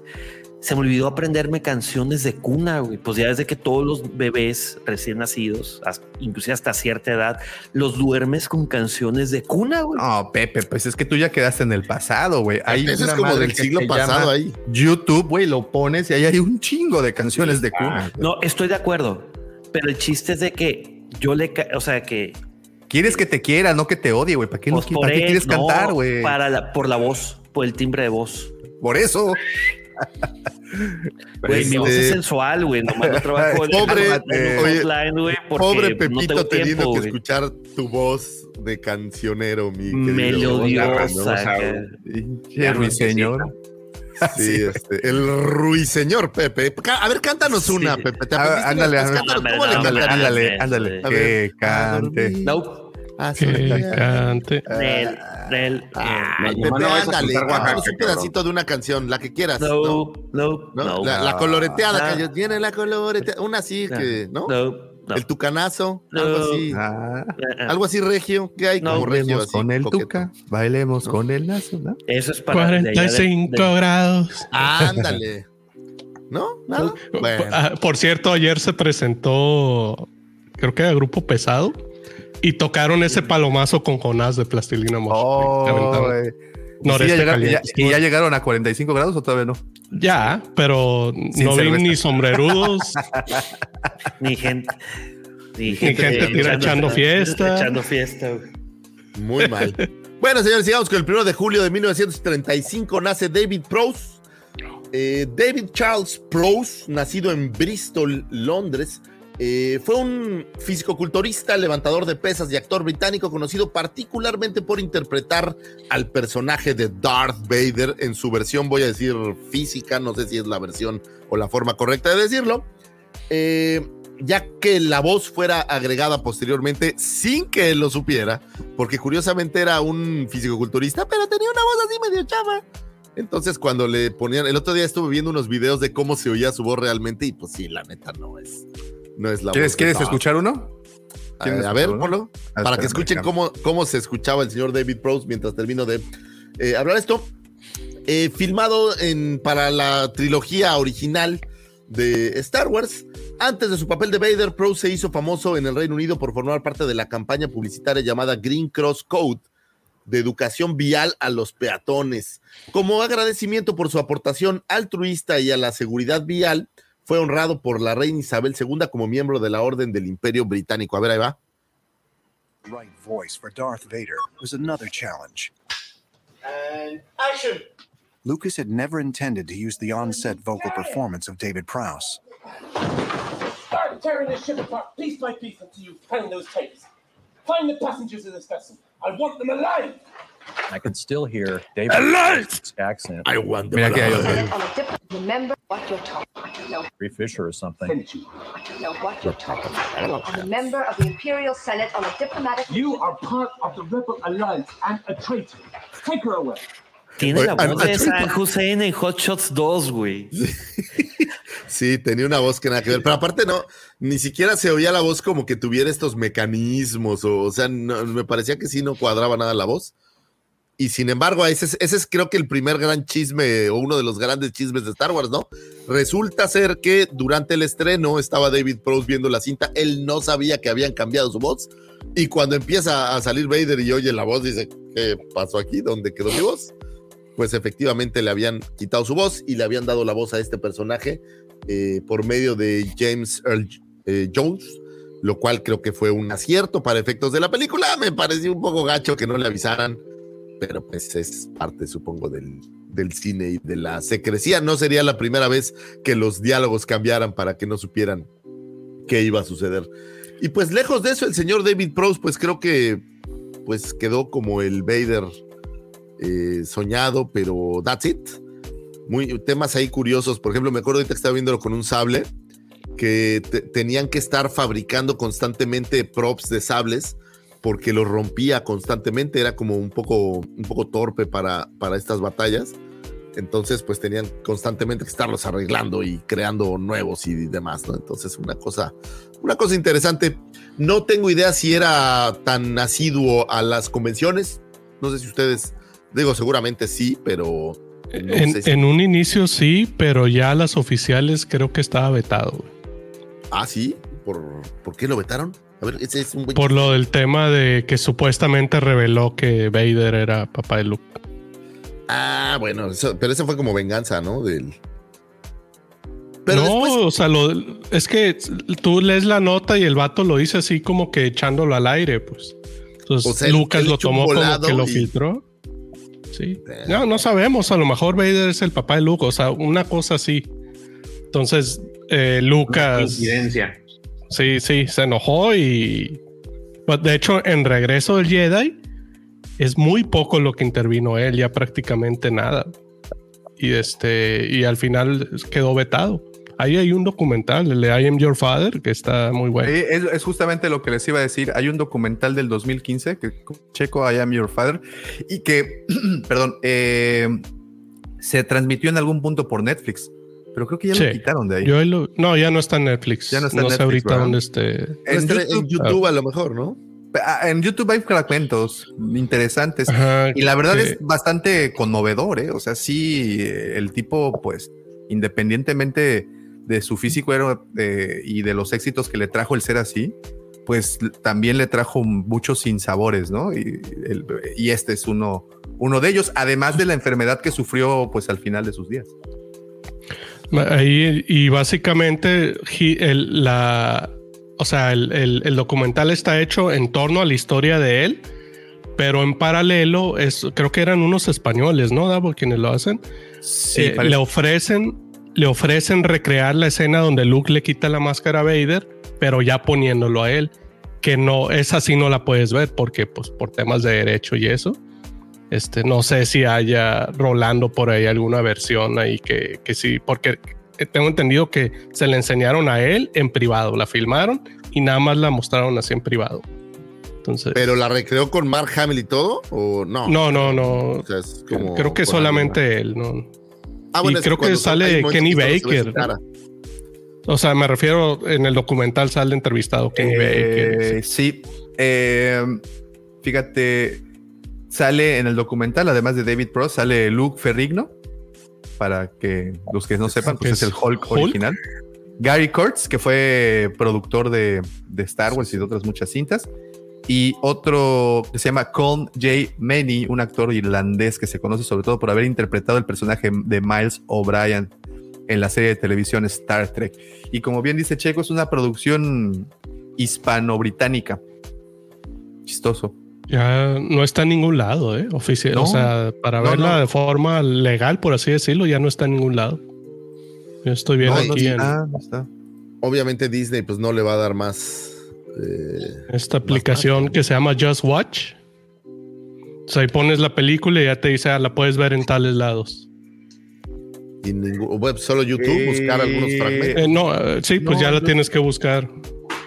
No sé si Griller TV la pueda TV a lo incluir mejor en la su tiene, catálogo. Sí, Griller mira, TV. No- Aparentemente. No, recuerdo. Necesito checar. No, la verdad no me acuerdo. güey. Hice limpia, no me acuerdo. Eh, está, está en, en YouTube, ¿eh? De Star Wars ¿Ya? Vintage Collection se llama el canal. Este, miren, es más, voy a hacerles un gran favor a todos los que están en el chat. A Y ver. ahí les va. Qué ahí amable que Ahí eres, está. Tomen, ahí se los dejo en el chat en el- para todo el Wampa Auditorio. Pueden echarle un clic ahí. sí. Vamos a ver. Ah, oye, así, yo sí la voy a copiar, con tu permiso. Ahí está. Ahí está. Y me la Está voy completo, a mandar. Véanla porque el siguiente sábado va a haber examen, 10 reactivos, opción múltiple. ¿Neta? Y vamos a rifar un fin. ah, ah, ok, entonces no la tengo que ver. Puedo quedarme así como está. Muy bien, pues feliz eh, cumpleaños al señor David Prowse, donde quiera que se encuentre su alma en. ¿Cómo se llama este planeta de Marvel donde quedan las almas? Este. Bueno, olvídenlo. Ah, Vortex o o Borro, Boromir, Boromir, como el del Señor de los Anillos. Boromir. Oh. Bueno, no sé. Oigan, le mando un saludo a los tacuaches que nos andan viendo. Besos, jefa, papá. Les mandamos un beso. Y bueno, señores, cerremos estas astro efemérides con el 2 de julio de todos los años. Se celebra el Día Internacional del OVNI. El día 2 de julio se celebra el Día Internacional de los OVNIs, también conocido como World UFO Day, promovido por miles de fervientes creyentes, seguidores e investigadores, particularmente de este fenómeno, y su férrea creencia de que estamos eh, pues no solos en este universo, sino que hay algunos otros seres por ahí. El término ovni fue creado en 1953, inspirado en la Fuerza Aérea de los Estados Unidos y proviene de la traducción del término inglés UFO, eh, Undefined Flying Object, que es definido como un objeto volador no identificado, real o imaginario, y que pues nadie sabe de dónde viene. El Día Mundial de los OVNIs coincide con el aniversario del conocido incidente de Roswell, ocurrido en 1947. De acuerdo con los reportes, una supuesta nave espacial colisionó en el desierto de Nuevo México y este evento abrió el debate sobre la existencia de otros seres extraterrestres en otras galaxias o universos. Existen infinidad de películas que retratan esto, como E.T., Alien, eh, Área 51, Señales, Hombres de Negro, un sinfín, pero sin duda alguna, todas las naves que pudieran aparecer en Star Wars para nosotros podrían ser ovnis, ¿no? Si Claro. las vieras en una de esas aquí. Pero, pues, ah, pero ahora, güey, ahora que ya las No, conocemos, pero- pues ya no tanto. Pero, pero si así. estaban y, adentro del universo o para nosotros. No, Pues, para nosotros, Pepe. ¿Cómo van a entrar en el universo, Pepe? No, güey, porque pues en Star Wars están identificadas, aparecían en el pinche radar y cada una tenía su. Pero dije para nosotros. O sea, si tú ves aquí afuera un destructor imperial, lo primero que vas a. que no sería un destructor imperial, sería como un ovni. Bueno, aunque si lo vieras tú, podrías no, pensar que es un destructor No, imperial. porque sí lo estás identificando. Sí. Pepe tiene un punto. Eh, tienes, tienes un punto, la verdad, voy a regresar. Pero imagínate que eres una persona, voy a decir, en África que nunca ha visto Star Wars. O ahí en. Voy a Ah, ya, decir. eso en la madre a todos. En el Tíbet, güey. En el Tíbet, güey. Allá En que no hay el- televisión. En el Tíbet, no, no, en el Tíbet, que, que son monjes, que no ven Estás televisión. Fíjate, qué bien, qué bien bajado, Pepe, gracias. Y este. Oye, Ay, te- una, anécdota que le pasó a un amigo. Ay, se me fue la iluminación. Le, le pasó a un amigo, Pepe, si te acuerdas de Bogart. Sí, claro. Este, él vivió en Mazatlán y en Mazatlán va mucho turista de, de Canadá y su familia se hizo muy amiga de una familia canadiense. Entonces, una vez lo invitaron a pasar un verano a Canadá y llega a Canadá y pues estaba en la plática ahí con gente, ¿no? Que sí, que mi computadora y literal le preguntaron, ¿They have computers in Mexico? Sí, Sí. ya, sí, A mí, me tengo preguntaron dos. alguna- sí. a mí me preguntaron en alguna ocasión que si teníamos reproductores de, reproductoras de VHS. Claro, en el año en el que estuve en Estados Unidos. Ahora. Claro, Cuando- Y pues en alguna manera nos tenemos que entretener mientras estamos sentados a la sombra de nuestro nopal con nuestro ponchito. Sí, ahí, güey. ¿no, güey? Baja, sí. Oye, este, una vez que tuve la- el privilegio de poder haber cruzado el charco, de regreso, esa conexión en Nueva York y me mandaron al cuartito de atrás. Entonces, ve la, sensual. ve, ve- ve la- sea, ok, cuando te mandan al cuartito de atrás, hay muchos indocumentados y hay como que jueces de migración que deciden si ingresas a Estados Unidos o si te deportan. Y total, ya me pasan con una juez de, de inmigración y me dice, oye, güey, pero ¿por qué tienes muchos sellos, güey? Que no son pobres en México, güey. ¿Cómo le haces para viajar, güey? ¿A qué te dedicas? Y yo, pues soy un humilde arquitecto y, pues trabajo, igual que todo México trabaja, no.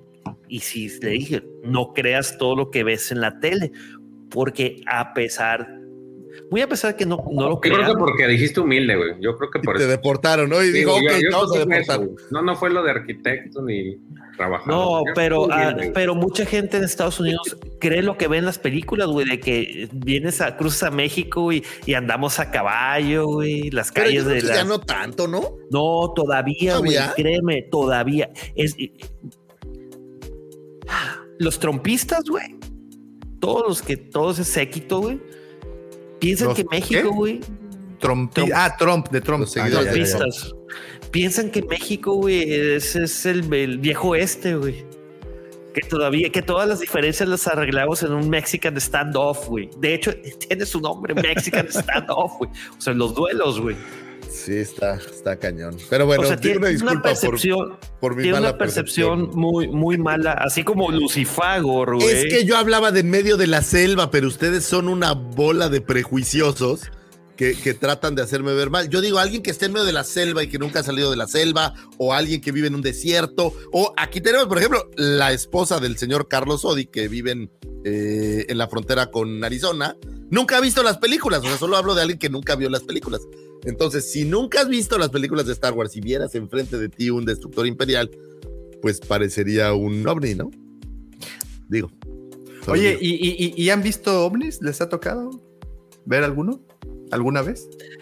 No, pero estoy seguro que George ha convivido con muchos galácticos. Híjole. Le- ¿No les pasa esto? Cuando la época de... muchos- No ha visto ovnis, ha visto ovnis. Objetos genitales no identificados. Ah. ¿Quién, Pepe o tú? No, él. Él, güey. Oye, Oye, eh, ¿y por qué son no identificados? ¿Es un cuarto oscuro o qué? ¿de quién es? Te lo deja, A ver, lo deja tu. ¿Eres tú, Juan? ¿O eres tú, Alberto? Oye, eh, Ay, eres tú, Juan. eh, no, no, hay selva en México, efectivamente. Le faltó decir a, a Lucifagor, allá en Chiapas. Bueno, en la selva, o sea, o sea, eh, eh, eh, el GP, discúlpame, estoy tratando de corregir mis errores y me hunden más, o sea, eh, muchachos, ayúdenme, no me hundan Es más. que te fuiste muy lejos. Si ya sabes cómo nos oyendo- ponemos, güey. Me están oyendo mis papás y están ya prejuzgando todo. Es más, ya tengo seguro un mensaje de mamá regañándome, Es mamá, que ellos ya perdóname, tienen no una idea de cómo eres, ya. Más de Sí, lo mismo, tantos güey. años, va, ya no hay mucho que ya. ya no mucho que- cuando, cuando la época de Jaime Maussan, que había estas cámaras, las Handicam, que de 8 milímetros, y bueno, toda esa, esa tecnología, que pues casualmente había alguien con una cámara en el momento preciso, en el lugar indicado, para grabar una de estos, un- uno de estos Muy fenómenos. Y, y hoy en día, que todos, bueno, ok, que la mayoría de, o muchas personas tienen teléfonos con cámaras de muchísimo mejor calidad, cámaras portátiles y mucho más prácticas que son los teléfonos, ya no se graban los ovnis. Eso te iba a decir, hoy que hay una cámara en todos lados, tengo esta percepción de que hay menos videos. Digo, a los últimos A- a- acaba, se te fue el audio. ¿A mí? Pensé Ah, que ya, era mi ya, ya, internet. ya regresó. Estoy Este, aquí no estoy. Hace una semana o semana y media eh, se viralizaron unos videos, sobre todo en TikTok, de unos eh, aliens en el patio de una familia en Las Vegas. No sé si tuvieron Ah, oportunidad de, de ver. Yo nunca vi nada, te soy muy sincero. Jamás vi ningún pinche alien. Y tenían, pues, en teoría, teléfonos de, de gama alta. Entonces yo no entiendo por qué antes con cámaras más jodidas, pues estabas en el momento preciso, en el momento indicado, como, y ahí lo grababas. Y hoy, nanáis. Pues quién sabe, yo creo que tiene mucho que ver con esta necesidad a veces de la gente de creer en cosas. Tengo esta, esta idea. Morbo. Y, y a veces, sí, un poco morbo, un poco esta idea de, de- es como los fantasmas o estas cosas que la gente tiene como a veces esta necesidad de, de creer en cosas eh, más allá de la vida. Y me da la impresión, no quiero meterme en temas peores, que esto hace que conecte con otros temas todavía más espirituales. Y por eso la gente piensa, piensa en ello, ¿no? Yo nunca he visto nada así como raro de estas cosas. Y Y, y, y que ojo, eh, yo no con esto tampoco estoy diciendo que no creo que haya vida en otra parte. Pues evidentemente el universo es infinitamente infinito y que Sí, eh, la, la casualidad o, o el o, o toda la- la- lo que ocurrió en este sistema solar no se pueda replicar en otros sistemas distintos, pues lo veo así como medio imposible. Pero Ahora, fíjate que que, exista la, la tecnología para viajar tanto por, por tanto tiempo, pues esa es, esa es la parte que, que, que Oye, ya lo decía Carl Sagan y lo decía justamente refiriéndose a la saga de Star Wars, ¿no? Dice, es que ustedes no entienden la cantidad de pequeños accidentes que tuvieron que existir para que existiera el hombre. O sea, lo que tendrías que haber replicado es verdaderamente improbable. Entonces, el, el también pensarlo, pues necesita haber una serie de accidentes allá afuera sumamente complejos para que se replicara la vida en otro lugar como la conocemos. Es Sí. probable que existan formas de vida diferentes que se hayan replicado o que se han generado por otras circunstancias, ¿no? Entonces eso apoya un poco la idea de que seguramente no hay humanoides allá afuera, pero pues probablemente hay algo. Lo que él decía era un poco de, oye, pues es que que aparezca un humanoide de dos piernas y dos brazos y con una cabeza igual que el hombre, pues es poco probable. O sea, esa es una evolución que se dio aquí por una serie de circunstancias, ¿no? Y replicar eso no es algo simple. Entonces, pues Oye, mira lo que comenta Mike. Un Saludote, Mike. Dice: Aprovechando el tema de los ovnis, recuerdo los programas de ovnis con Nino Canún, quien por cierto esta semana, Sí, si es cierto, falleció, falleció el señor Canún. Oh, qué triste. Ese era bueno, ¿eh? El Era muy bueno, muy, muy bueno. Buen periodista. Buenos Sí, sí, programas. Tiene uno del rock que es excelente. Por ahí lo estaba viendo en YouTube el otro día. Mira, dice: Perdón, perdón, perdón. Adelante, adelante. Ahorita, ahorita comento. Oye, ahorita que estás hablando de ovnis, hay una serie muy buena que se llama Taken. Eh, creo ¿La que de Steven Spielberg? Sí, sí, Sí, muy buena. buenísima. Con esta Dakota Fanning. Eh, está muy, muy, muy interesante. No sé, no sé si a ti te gustó, Davo. Sí, sí, sí, sí, todo, todo lo que salga del señor Steven Spielberg es bueno. Y sabes también, ¿cuál es su película favorita de ovnis, aliens y objetos del estilo? Puta, güey. Objetos cercanos. Bueno, a- a- a- a- Yo la de. Encuentros cercanos. Bueno, en inglés se llama Batteries Not Included. No sé cómo esté traducida el, el- el- el título. Que eran unos ovnis chiquitos que vivían en un Ah, es excelente. Sí, cómo no. Sí, sí, lo he visto. Se, se llamaba Milagro en la calle 8, creo. Milagro ¿Sí? en la calle Ah. 8. Milagro Y sale en la Saw calle Guerrera, 8. ¿no? Era. ¿Es él? Sale No el gordito. O sea, sí, sí me acuerdo del personaje, según pero, pero no me acuerdo si es él. Pero es batter- Batteries Not Included, se llama. Milagro en la calle 8. A ver, vamos a ver. Según yo. Fíjate que yo, mi favorita sería Encuentros Cercanos, pero hay una película que se llama Fuego en el Cielo, que es más bien como de tintes de terror. Pero esa, es- esa, No, esa película Guerrera, pero- es, no es Pau. Guerrera. ah. Uy, yo estoy aquí con, McRae. yo, yo estoy con, con Freddy Sapiens, Contacto. Ah, Contacto, Esa me es maravillosa. Mira, dice Pero bueno, Lord- acuérdense que Contacto al final no son extraterrestres, ¿no? Entonces, es... ¿La de Contacto? Sí, acuérdate que al final es, eh, desde la misma Tierra hicieron todo esto para que, para que creyeran que eran extraterrestres, ¿no? Hay todo, todo, ves que es como un algoritmo matemático. y la. Ah, yo sí me fui bien creído que eran aliens. No, todo el algoritmo lo habían mandado desde... Tantos años, Sí, bien memoria engañadote. No me falla, o sea, era como un... Pues como un trick de un millonario. Encuentros cercanos del tercer tipo es muy buena también. Sí, es una... Oye, la de, se- la de señales está buena también, ¿no? Ah, ¿De qué? pero. Señales. La de Ah, señales. señales está Pero buena. de, de, de nuevas cuentas no tuvo buen cierre por mi querido eh, Shyamalan, ¿no? Shyamalan. Sí, Night Shyamalan Eh, tampoco eh, es el mejor para eso. Fíjate, sí The razón. Village fue un churro, güey. Toda la pinche película estando al borde de- de- del suspenso para que fuese una mamada, güey. Oye, esa es la que decías, la de Fire in the Sky, que no es como, está filmada como una especie de documental. Sí, sí, sí, sí, es, es un güey que, que abducen y todo esto que le va pasando y la verdad es, es, o sea, no tanto terror, pero sí tiene un suspensito así de... ¡fua! Sabrosón. Hay una Según de yo- Mila Jovovich que es excelente. Se llama, creo que... Quinto elemento. No, no, no, no, no. Hay, hay una de Mila Jovovich que, que ella es como una psicóloga que está en un pueblo que hay mucha gente que es como abducida. Es excelente porque es como de, un de la vida real y tiene incluso, hay escenas de las sesiones, o sea, cruzan escenas de la vida real con escenas de, de la película. Es, es muy buena. ¿Qué te voy a decir? Oye, yo, no sé si se acuerdan, al- al- algo que me, me- me transporta mucho a los 80 era eh, un video que vendían que se llamaba La nave de los dioses. ¿Alguien lo recuerda? Sí, cómo no. Que era que hablaba de. Bueno, el A video, ver, da más información. eh, pues te hablaba, es como este güey que sale ahora en History Channel, lo que salía, que te habla de, de civilizaciones pasadas que tuvieron contactos con, con extraterrestres. Y pues obviamente pasan a- hoy en día todos los clichés, ¿no? De, de el, por ejemplo, el astronauta de Pacal en, en, en- en Palenque, que es esta como una estela grabada de un de un güey que está dentro de su nave. Pero, güey, lo que sí es que sí, si lo ves, sí, es- sí es curioso. No, no, claro, claro, claro, claro. Sí, Encuentra, sí. el que busca encuentra, Lucifer. si te pones muy imaginativo, pues sí, hay señales por todas partes de que, de que antiguas civilizaciones fueron contactadas.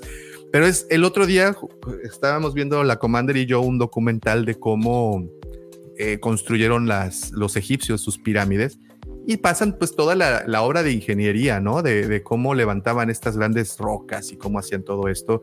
Y creo es en que, la que los ponen que con agua las iban llevando eh, por todos eh, lados. ah, fíjate, bueno, pasan como tres, tres diferentes técnicas, todas ellas mm, pues viables, todas ellas muy acopladas a la tecnología de, de- de ese momento.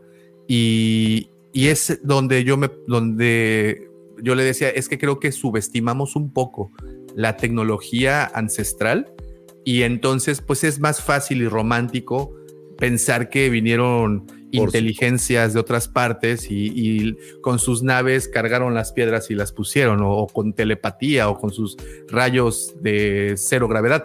Pero la realidad es de que si te pones a muy, muy, muy pragmático, pues te puedes dar cuenta que la tecnología que contaban civilizaciones como desde la Sumeria, los fenicios, los egipcios, pues ya eran tecnologías muy interesantes, ¿no? Muy, y, y sobre todo eh, que podían lograr grandes cosas. Güey, no tenían televisión, tenían de verdad mucho tiempo para pensar cómo Tenían mover piedras. trabajar. Efectivamente, o sea, si no tienes televisión, te juro una cosa, te quedas un mes sin televisión, Lucifer, Y, te empiezas a prometo, crear. empiezas a mover piedras gigantes, güey.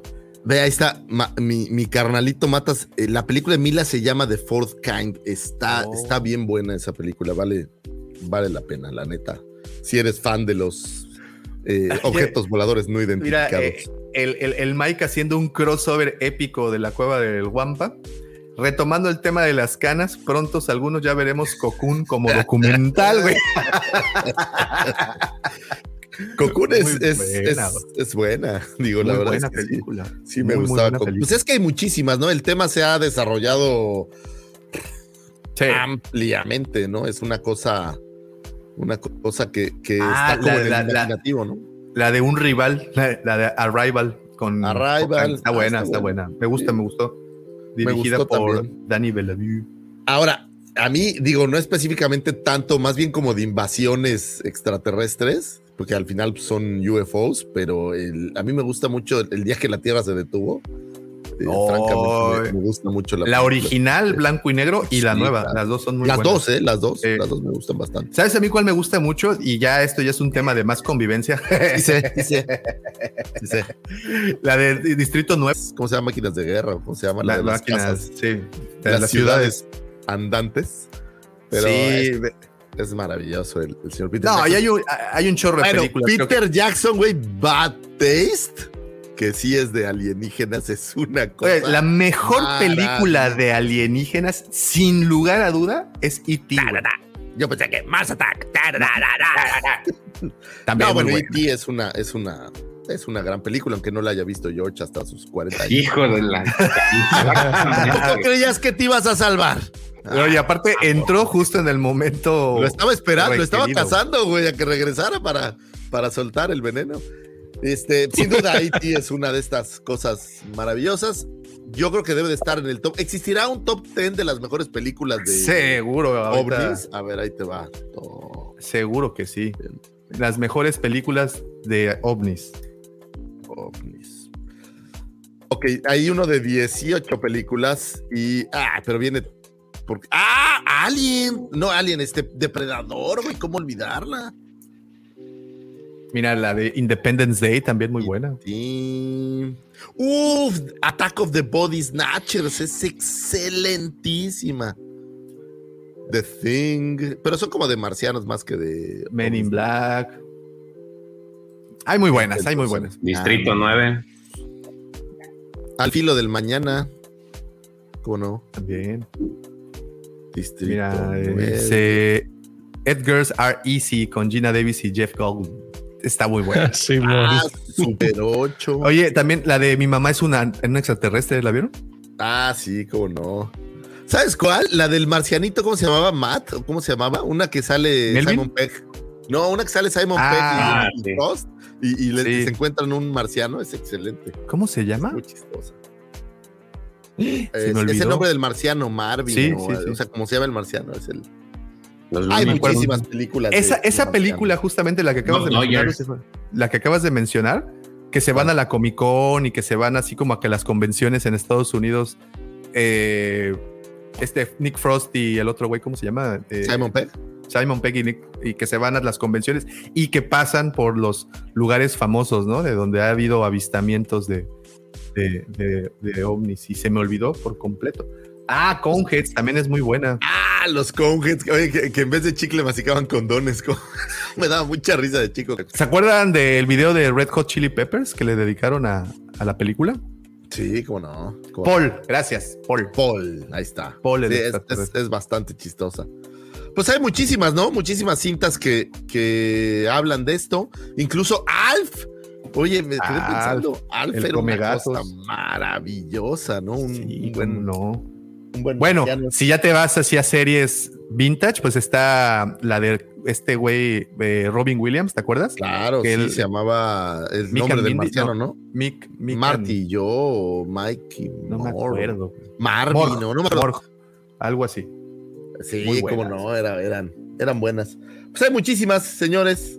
Entonces, eh, pues ahora sí que dedíquenle un día a, a buscar UFOs. Yo nunca me he puesto a ver en el cielo a ver si veo un, pues algo. Pero bueno, pues si alguno de ustedes ha visto un UFO, un ovni, pues cuéntenos, sería curioso saber, ¿no? A lo mejor hay alguien aquí que nos diga, yo lo vi, yo estaba ahí, era un ovni, estoy seguro porque se movió raro. Y vámonos. O a veces cuando los confundes con los satélites, ¿no? Que pasan. Sí, o con las brujas que luego dicen, ¿que ya te vas a dormir, Pepe, o qué? Ah. Bueno, señores, estas fueron las astroefemérides. Espero que hayan encontrado información útil y valiosa para iniciar su fin de semana, para abrir conversaciones y bueno, pues para comentar. Oye, ¿tú sabías que se celebra el 2 de julio el Día del OVNI? ¿Has visto algún OVNI? Yo no he visto ningún OVNI. ¿Cuál es tu película favorita de OVNIs? Yo qué sé. Para abrir conversaciones y poder hablar con más seres de esta tierra, porque estoy seguro que abrir esa conversación con un marciano tal vez no sea lo más eh, óptimo, tal vez necesites ir a pues, un loquero. bueno. en marciano. Ah, ah, ah. Señores, gracias, las astroefemérides. Vámonos. Muchísimas gracias, señor Lucifer, por siempre brindarnos esa sabiduría, esa gran luz al final de nuestro largo y oscuro túnel al que llamamos ignorancia. Muchísimas, Pensé que te muchísimas. referías a otro túnel gracias. tuyo. no, pues, calma. Si, no, si ni que fueras proctólogo. Así, no, estás ahí. Hello, hello, hello. ¡Bravo! Así, mira. Ah, no, no voy a hacer eso porque se ve muy mal. Hola, hola. No, no, nos echan la bronca a nosotros, tú solito. güey. Sí, no. Así, mira. Davo, Davo. Señores, papá, señores papás de Vic, ya ven que Mamá, no somos nosotros. Lo siento, mamá. Nosotros no lo rompimos, él solito. Así. Perdónenme. Es culpa de Matas. Qué bueno que está ahí Matas porque es su culpa. Very well, Captain. Master, moving stones around is one thing. This is totally different. No, no different. Only different in your mind. You must unlearn what you have learned. Muy bien. Oigan, eh, pues muchas gracias también a todos los que nos están acompañando y los que están comentando. Gracias por estar aquí cotorreando con nosotros. Eh, recuerden que eh, todas este, este episodio sale todos los lunes en su versión audio por si ahorita como el doc Alfredito que dice que ya se va a reprobar gente ahí a, a- a- a sus clases. Dice, ya estaba roto, dice el Matas, ya estaba roto desde el principio. Carnal, tú sí sabes. Muchas gracias a todos. Y bueno, con esto aprovecho para darle paso a mi querido hermano, el buen George, con las no, no, no, no, no, no, no, no, no, no, noticias de Star Wars. Aquí estamos presentes. Oigan, ya habían, ya habíamos platicado un poco este, de este posible cameo del Capitán Rex en la serie de Ahsoka. Y creo que cada vez más se, va haciendo inminente porque justamente esta semana en este juego de, rol que se llama Galaxy of Heroes se lanzó un evento para este, hacernos del Capitán Rex y con este pues tenemos una, vista de, de cómo podría verse en la serie de, de Ahsoka. Este, yo la verdad soy muy fan de Rex, creo que de todos los personajes de, de la serie es el que más me gusta. Tiene una figura en Black Series muy bonita. Eh, Yo particularmente es de, de mis favoritas porque este, me gusta mucho el esculpido que le hicieron a su cara. Entonces, eh, pues verlo retratado ahora sí en, en- en- Sería en el de interesante que le dieran un cierre, ¿no? Tal vez. O sea, que fuera ya un cierre de, de personaje, digamos, y que a lo mejor lo maten o algo en la serie Azoka sería. Que lo, creo que, lo re- sería que lo retiren dignamente. Sí, o sea, digo, porque pues pueden seguir haciendo materiales, pero pues ya esto sería como el, el cierre, creo que sería padre. Pues mira, a mí en lo particular este, sí me agradó cuando lo mencionaron, eh, sí me entusiasmó, porque es, vuelvo a lo mismo, es uno de los Eh, porque pues prácticamente Clone Wars lo, lo conoces todo su viaje, ¿no? Es este, prácticamente ahí donde se desarrolla su personaje y su y, y todo lo que vemos y por lo que te encariñas al final con el personaje gracias a la serie. Después salen Rebels, que es como que pudiera, en ese momento era como que el cierre del, del personaje. Pero que es justamente esta versión, ¿no? La versión ya como más. Ajá, madura, de hecho es la versión ya este, pues adulta, ya mayor de edad. Y eh, pues prácticamente tenemos a Temuera, que es el que lo va a, protagonizar. No sé si él vislumbraba en algún momento eh, que él podía llegar a ser N cantidad de clones específicos que salieron en la, serie, porque pues él no tuvo nada que ver en, hasta donde yo sé en la, en la serie, ¿no? Él no, ni siquiera la voz la prestaba, era este D. Bradley Baker. Entonces, eh, no sé si lo vislumbraba y no, no sé si sabe el- el paquetito que se echa. Digo, no es, no es por hacer menos a Boba Fett, pero pues también Rex tiene su, tiene su nicho de seguidores. Entonces, híjole, no sé, a mí me gusta, ustedes no sé qué piensan. ¿Qué y, piensan? y que ya lo vimos, ya lo vimos en Kenobi como con un cameo de, de, de clon Eh, veterano. Un ¿no? mendigo. Un mendigo. No, mendigo, güey. Más, Un mendigo, No, decía, mendigo. George. y, Mendigo, y mendigo. reforzando lo, lo del juego, eh, aparece como miembro del equipo Fénix. Sí, Entonces, que ya se están quejando que viene roto y que ahora resulta que los Fénix son la mamada en el juego y la chingada. ¿Cómo- ¿Cómo que los Fénix? Es que son Ah, escuadrones, hay un escuadrón. Ah, En el, en juego. Ah, Ajá. ya, ya, ya. Ah, pues ahora quiero un equipo de puro inquisidor o de puro Jedi. Ah, pues si tú armas del Fénix, de hecho mandé una imagen ahí en el WhatsApp. Este, y ya te aparecen todos los que pertenecen al Fénix. Que el- raramente no está Soca, por cierto. No, Porque hay una Soca Fulcrum en el juego. sí, pero esa la ponen como neutral, ¿no? Neutral y neutral de la fuerza, no me acuerdo. Ajá. Oye, nomás que Es que en el, en juego, en el juego hay tres Ahsokas. La, la Jedi, la Commander Ahsoka Tano y la Fulcrum. En teoría, Fulcrum podría entrar dentro de los Fénix, pero no es así. ¿Quién sabe por qué? Pues quién sabe. Yo me harté porque, híjole, cuesta un trabajo sacar personajes que ya. Ahí vengo. No, Yo ya Exacto. tengo... ¿Cuánto? Lo que tengo aquí en Monterrey, como seis años, siete años jugándolo. No, pero, solo así, ¿no? Porque de otra manera, pues te Sí. chingo sacar los personajes. O sea, No, a menos pues- de que le metes un chorro de varo, ¿no? Es- exactamente, al menos que quieras pagar, sí.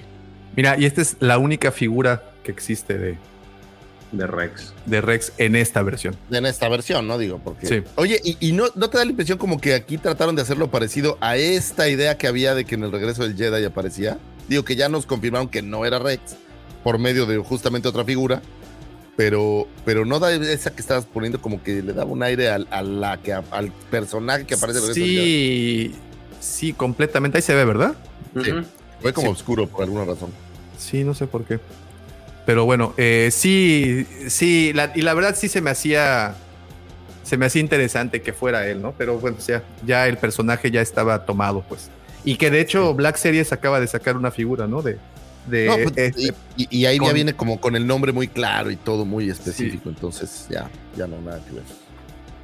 Pero bueno, vamos Ya. a ver a Rex. A mí se me antoja también como a George, me gusta, es un buen personaje de los que ha quedado con el, con el corazón. Y hoy habíamos hablado alguna vez del por qué Rex no murió como los otros clones, o sea, porque pues, aparentemente es el más longevo de todos, ¿no? Pues No, no, no, no creo. En el momento no. No, es interesante, ¿no? No, Porque Ah, pues, es, ahorita lo pongo. es el único que queda por ahí, ¿no? El único que queda. o sea, Pues quedaba él y este. Wolfie, Era- era Wolfie. Gregor. Gre- Gregor eh, muere en Rebels, ¿no? Sí. Yo por eso te digo, nada más quedaban, bueno, hasta Rebels nada más quedaba él y, y Wolfie. Gregor es el que fallece al final. Y, Bueno, son de los que sabemos que quedaban, porque Sí, sí, que final digo, ah, Como los Jedi que sobrevivieron la Orden Exacto, ¿no? 66. Sí, que cada vez cada, cada semana sacan uno. Qué chafa esa orden 66, quedaron un chorro de Jedi. Pero bueno, Para fortuna de los fans. por supuesto. pues, imagínate 10 Claro. helados. Sí, no, está difícil. A correr en la galaxia, pues. Sí, cosa. Muy bien, Bueno. pues enhorabuena, En- en- vamos a ver qué tal está. Vamos a ver este qué pasa. En otra noticia, este, pues aquí hemos hablado mucho de, de, pues del gran juego que es este Jedi Survivor, pero pues también hemos hablado de la contraparte, la, la parte que viven los, los jugadores de PC, que pues ha sido un via crucis para ellos, eh, por todos los problemas de rendimiento eh, y ray tracing que tiene. Entonces, eh, esta, esta noticia está chusca, salió, al, salió en la semana, pues no, no chusca, sino que un valiente usuario este, desde su cuenta de, Steam decidió pues eh, decir quítense la chingada, yo les arreglo el pedo y este y subió una versión, eh, una su propia versión de, de- para reparar su propio parche para reparar el, el juego, ¿no? Entonces, eh, este usuario se llama Snake01 y habla sobre cómo está cansado de ver quejas y quejas que no son solución, de, que no, es solución, eh, no hay solución en los juegos, con lo que se ha tomado la justicia por su mano y ha lanzado su arreglo para el juego. Según comenta, una de las instancias en las cuales puede ayudar es, eh, si tienes crasheo en Jedi al usar el famoso ray tracing, un fallo ya conocido del título que sigue ofreci- eh, afectando a bastantes usuarios.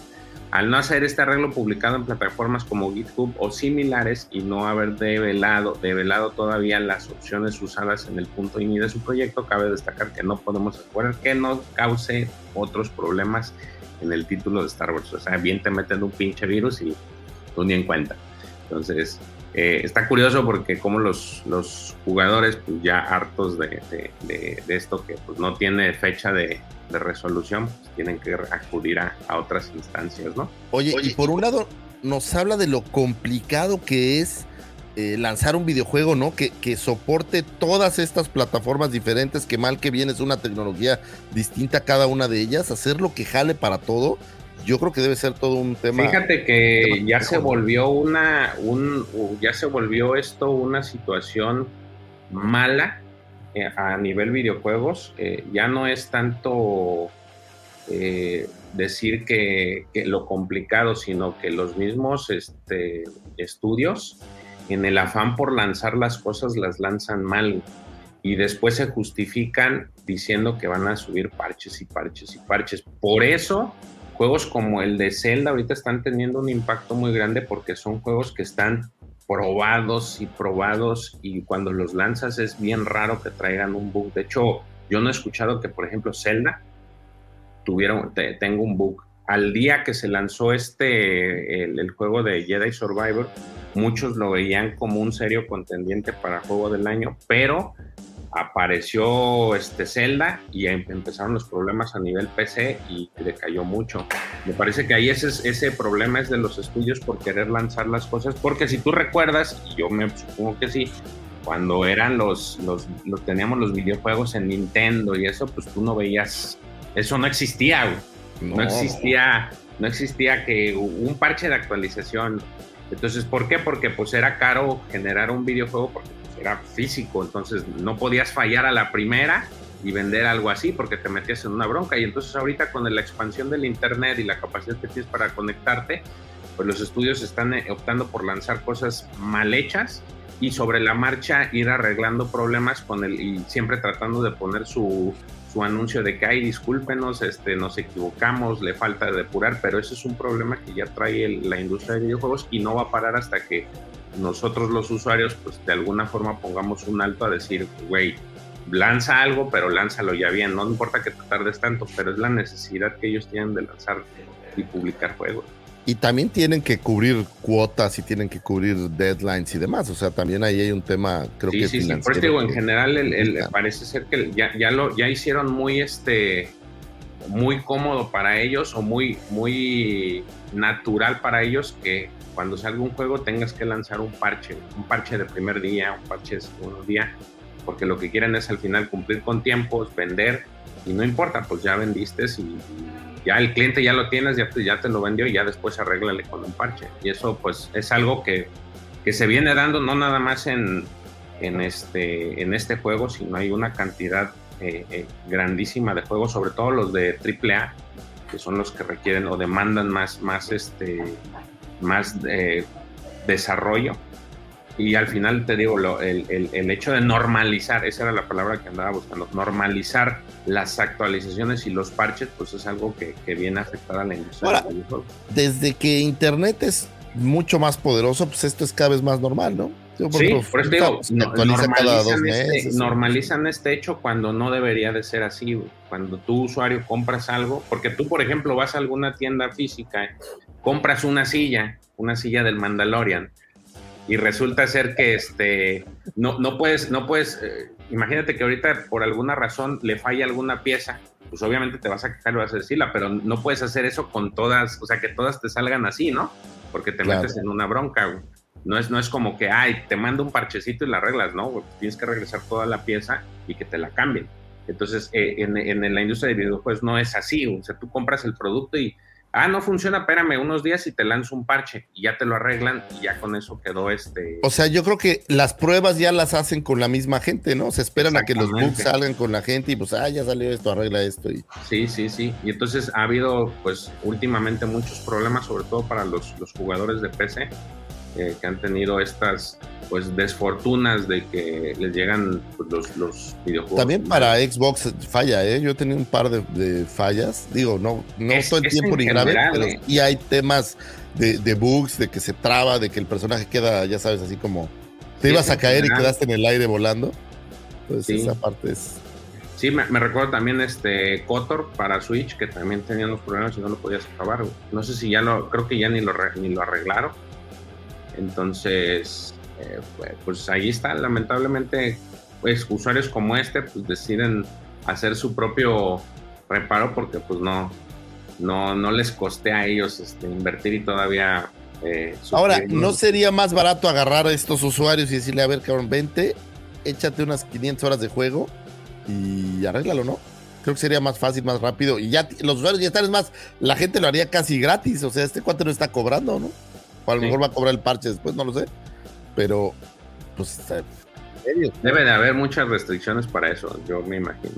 Pero, pues bueno, esperemos, esperemos y para los que tienen su, pues el videojuego en, en PC, pues sea muy rápido el- la reparación. Digo, a mí en lo personal en, en el Play no me ha fallado, sí he tenido como uno, dos, tres bugs, pero menores. No, no, no, no, no me han implicado algo feo, pero ojalá y para los, para los usuarios de PC pues, les vaya mejor, ¿no? Este, en otra noticia, fíjense que eh, Diego Luna está a punto de hacer historia. Eh, ahora con, eh, se supone que este día, día 24, se cierran las nominaciones de los Emmys. Y este, a falta de conocer quiénes son los nominados, pues pudieran ser este Diego Luna nominado a mejor actor para una serie. Eh, se convertiría en el primer latino nominado a actor eh, como mejor actor principal en una serie dramática desde 1999. Sería solo el segundo en ser reconocido en esta categoría por detrás de Jimmy Smith, que este, pues puertorriqueño él, de ascendencia latina, que ha recibido nominaciones al Emmy como mejor actor principal en una serie dramática. Smith fue nominado cinco veces consecutivas por su papel de detective Bobby Simon en NYPD Blue. No sé si alguno Jamie lo- Smith es, es Bail Organa. Es Bail Organa, sí. Oh, Sí, sí, sí. ok. Entonces, el Diego Luna pues se convertiría en este primer, eh, desde esa fecha hasta a- ahorita sería en el primer nominado en, en, en, pues en este Grammy, ¿no? En el, perdón, en el Emmy. Y hay que ver los nominados porque a lo mejor podría hasta ganar, o sea, no solo nominarse, sino... Pues mira, ya estuvo en los Globos de Oro, fue nominado también y, y no nada más quedó en nominación. ¿Pero Pero pues es un reconocimiento, pues no solamente para la, la serie, sino para el actor como tal, ¿no? Que nunca se imaginó que, y hay, hay una entrevista que le hacen en New York Times, muy, muy entretenida, digo, si busquen ahí New York Times, es reciente, la que él dice, no, no me imaginé que, y tu mamá también me lanzaría este, a donde estoy, ¿no? O sea, recordemos, y lo hemos dicho en cada nota que damos, que él, él se ganó su puesto en Andor por, por, esa, por esa película, ¿no? Y tu mamá también. Entonces, este, muy atípica la situación, pero él está. A mí, eh, personalmente, me gusta mucho. Estoy volviendo a ver la serie de Andor porque sí me gustó. genuinamente es- me parece un producto, este, híjole, yo creo que pudiera decir que hasta para el, para el, para el sector o que para lo que es Star Wars, me parece que dentro este y Mandalorian son los mejores productos que, que tiene Disney Plus o que ha sacado Disney Plus. Yo creo que se andar- andarían dando de topes, digo, Marvel es muy buena, pero me parece que, que estos son los que, que han, que han tenido más, más este, nominaciones y, y creo que si lo mides por, por la cantidad de, de- de reconocimientos dentro de la industria, me parece que son muy buenas las dos series, ¿no? Pero Marvel en, en, en streaming no ha jalado tanto, me parece, ¿no? No, por eso, Eh, ah, por eso hago el comentario. Hay- yo creo que está muy, muy desbalanceado. Hay cosas buenas. Por ejemplo, a mí me gustó mucho la serie de Loki, la de Hawkeye. Pero pues está She-Hulk, güey. Es terrible, güey. Sí, sí. Sí. A ver, la verdad es de que es un producto que nadie esperaba y yo creo que hasta la fecha a lo mejor hay gente que no le llama la atención, pero poco a poco a través de, de esta recomendación de boca en boca eh, y también por, por, por estas, por estos, este, estas noticias de nominaciones, la gente se va acercando poco a poco. Me- digo, me tocó a mí un compañero de la oficina, Luis, le mando un saludo, que él no la había visto y un día llegó y me dice, oye, ya la vi, dice, qué buena serie es esta de, de, este, de Andor. No pensé, la verdad, yo no la, no le presté atención porque vi el primer capítulo, me aburrió, pero un día dije, voy a verla completa y dice, no, es una maravilla. güey". Este, entonces yo creo que poco a poco se va ganando su nicho. Ya me parece que Davo había comentado en un tiempo que pues así fue el recibimiento de Game of Thrones al inicio y que de repente la gente se, se metió de lleno. Eh, y me parece que es un caso similar, ¿no? En el que la gente pues a lo mejor no le llamó la atención porque pues una, algunos piensan que Star Wars es para niños y otra que los dentro del mismo Star Wars piensan que Star Wars debe ser No, y, y sabes, y, y sabes qué onda, George, también eh, yo lo estoy viendo ahorita muy de cerca con una serie que siempre les he mencionado, Succession, que en su momento no le, no le entró la gente y que hasta Ahorita la última un- temporada, ahorita, des- o sea, después de que terminara la serie, se está convirtiendo en las más reproducidas de HBO Max y en la conversación, pues, de, muchas personas. Entonces, yo creo que algo así, como bien mencionas, será Andor, porque por- ¿Y por qué lo menciono? Y hago este paralelismo con Succession y con Andor. Ambas series en un inicio, eh, la primera temporada son muy, muy, muy lentas, pero eh, en su momento el profesor Robbie nos, nos platicaba y coincido con él, a este tipo de narrativa tarda en desarrollar a los personajes porque te da personajes para nada planos. O sea, no, no tienes personajes grises, tienes personajes con una tonalidad infinita y creo que deben de tomarse el tiempo para poder desarrollarlos. Y, y series de esta, de esta, de esta magnitud, pues Ahora, deben en, de tomarse el tiempo. lo hacen muy bien, güey. O sea, el desarrollar a los personajes está poca madre. Y, y aquí también. Son tan eh, ah, dispersos. Y, y en esta también, o sea, digo, al principio el, el sentimiento que tienes por cada uno de ellos es uno, y cuando termina la temporada, pues es otro distinto. Lo que decíamos de, de este, del que no sabía nadar, se me olvidó su nombre, eh, como en, en un inicio, pues es uno el personaje, y yo sé que es una falacia eso de que no sepa nadar, pero te sientes mal por él cuando les empieza a decir, güey, no sé, no sé nadar. No mames, fue uno de los momentos más Y tristes aparte, de mi ese día semana, es, un, güey. es un momento crítico ese, ¿no? Sí. O sea, cuando estás Entonces- por todo lo que están viviendo. Exacto, entonces creo que se toman el tiempo necesario para armar una narrativa que, que, pues bueno, vale muy bien la pena. Y yo sí creo que Andor será de esas series que al- va a alcanzar su peak ya una vez que termine la, la- la- la- la serie por el boca en boca. Y punto. Y el, el 12 de julio es cuando ya sabremos si, si pues Diego Luna tiene este. Oye, no sabemos quiénes más son los nominados. A ver. nos- Hay este, pues cada serie tiene sus, sus nominados. Mira, Omar Chaparro. Está en Más, más o menos, eh, su- supuestamente, digo, este es como funciona. eh, la, la academia, eh, los miembros activos de la academia, los votantes son miembros de, activos de la academia, alrededor de 25 mil distribuidos en 30 gremios, entre actores, directores, personal ejecutivo. Y cada miembro solo puede votar en la categoría correspondiente a su gremio. O sea, actores votan por actores, directores por directores, etc. Eh, todos pueden elegir a sus favoritos en las categorías generales como mejor miniserie, mejor serie de comedia. Entonces, ya que este, ese es el preámbulo, las votaciones se producen en dos fases. Esta primera fase acabó hoy, porque se presentó entre el 10 y el 24 de junio. Eh, se realiza en línea y cada miembro recibe, este, pues obviamente, sus datos de acceso, sus, sus credenciales para que puedan identificarse como tal y ya pueden ver las categorías y ya ahí eligen. En esa primera ronda solo se puede, eh, re- se puede votar sin límites, o sea, todas las opciones que se quiera. Y este, una vez seleccionados, se obligan a confirmar, reconfirmar que son sus selecciones para que después no digan que a Chuchita la bolsearon. Y a partir del 25 empieza el recuento y la preparación de la lectura de las nominaciones, que se realiza en vivo el 16 de julio de las, eh, en la sede de la, de la academia, que es, según yo es en Los Ángeles. Y ya después viene una segunda ronda que viene entre el 15 y el 29 de agosto, también es en línea y eh, es un procedimiento pues similar. Sin embargo, aquí es aquí hay una diferencia es que cuando se realiza la verdadera votación, aquí es cuando se realiza la verdadera votación, ya que solo dejan elegir una de la eh, de la de las de opciones que quedan. Ajá. Pues, ¿sabes quién están también chismorreando? A Pedrito Pascal. Por. Por este. Las Ándale. ojos. Ah, las ojos. Es Sí. que es las ojos es. Por eso te digo, o sea, no está fácil. Va a haber ahí varios. No, eh, lo mismo varios. pasó con, con- lo mismo pasó con los este globos de oro. Así la tenía, la tenía pelada, güey. pero pues por una parte está chido que, que un representante como Diego Luna, porque digo, no es que no es que haya empezado desde abajo, pero sí empezó desde abajo en, su- en su- en sus inicios, pues lo vimos en Telerisa. güey. Era- Fíjate, era ahí, eh, según los chismes, puede estar Bob Odenkirk por Better Call Saul. Uh, ese es buenísimo. Brian también. Cox por Succession. Oh, muy bien. Eh, Jeff Bridges por The Old Man, esa es la única que no he visto. Jeremy Strong, Queda. hay tres de Succession, güey. Está Jeremy Strong y Kirian Coughlin.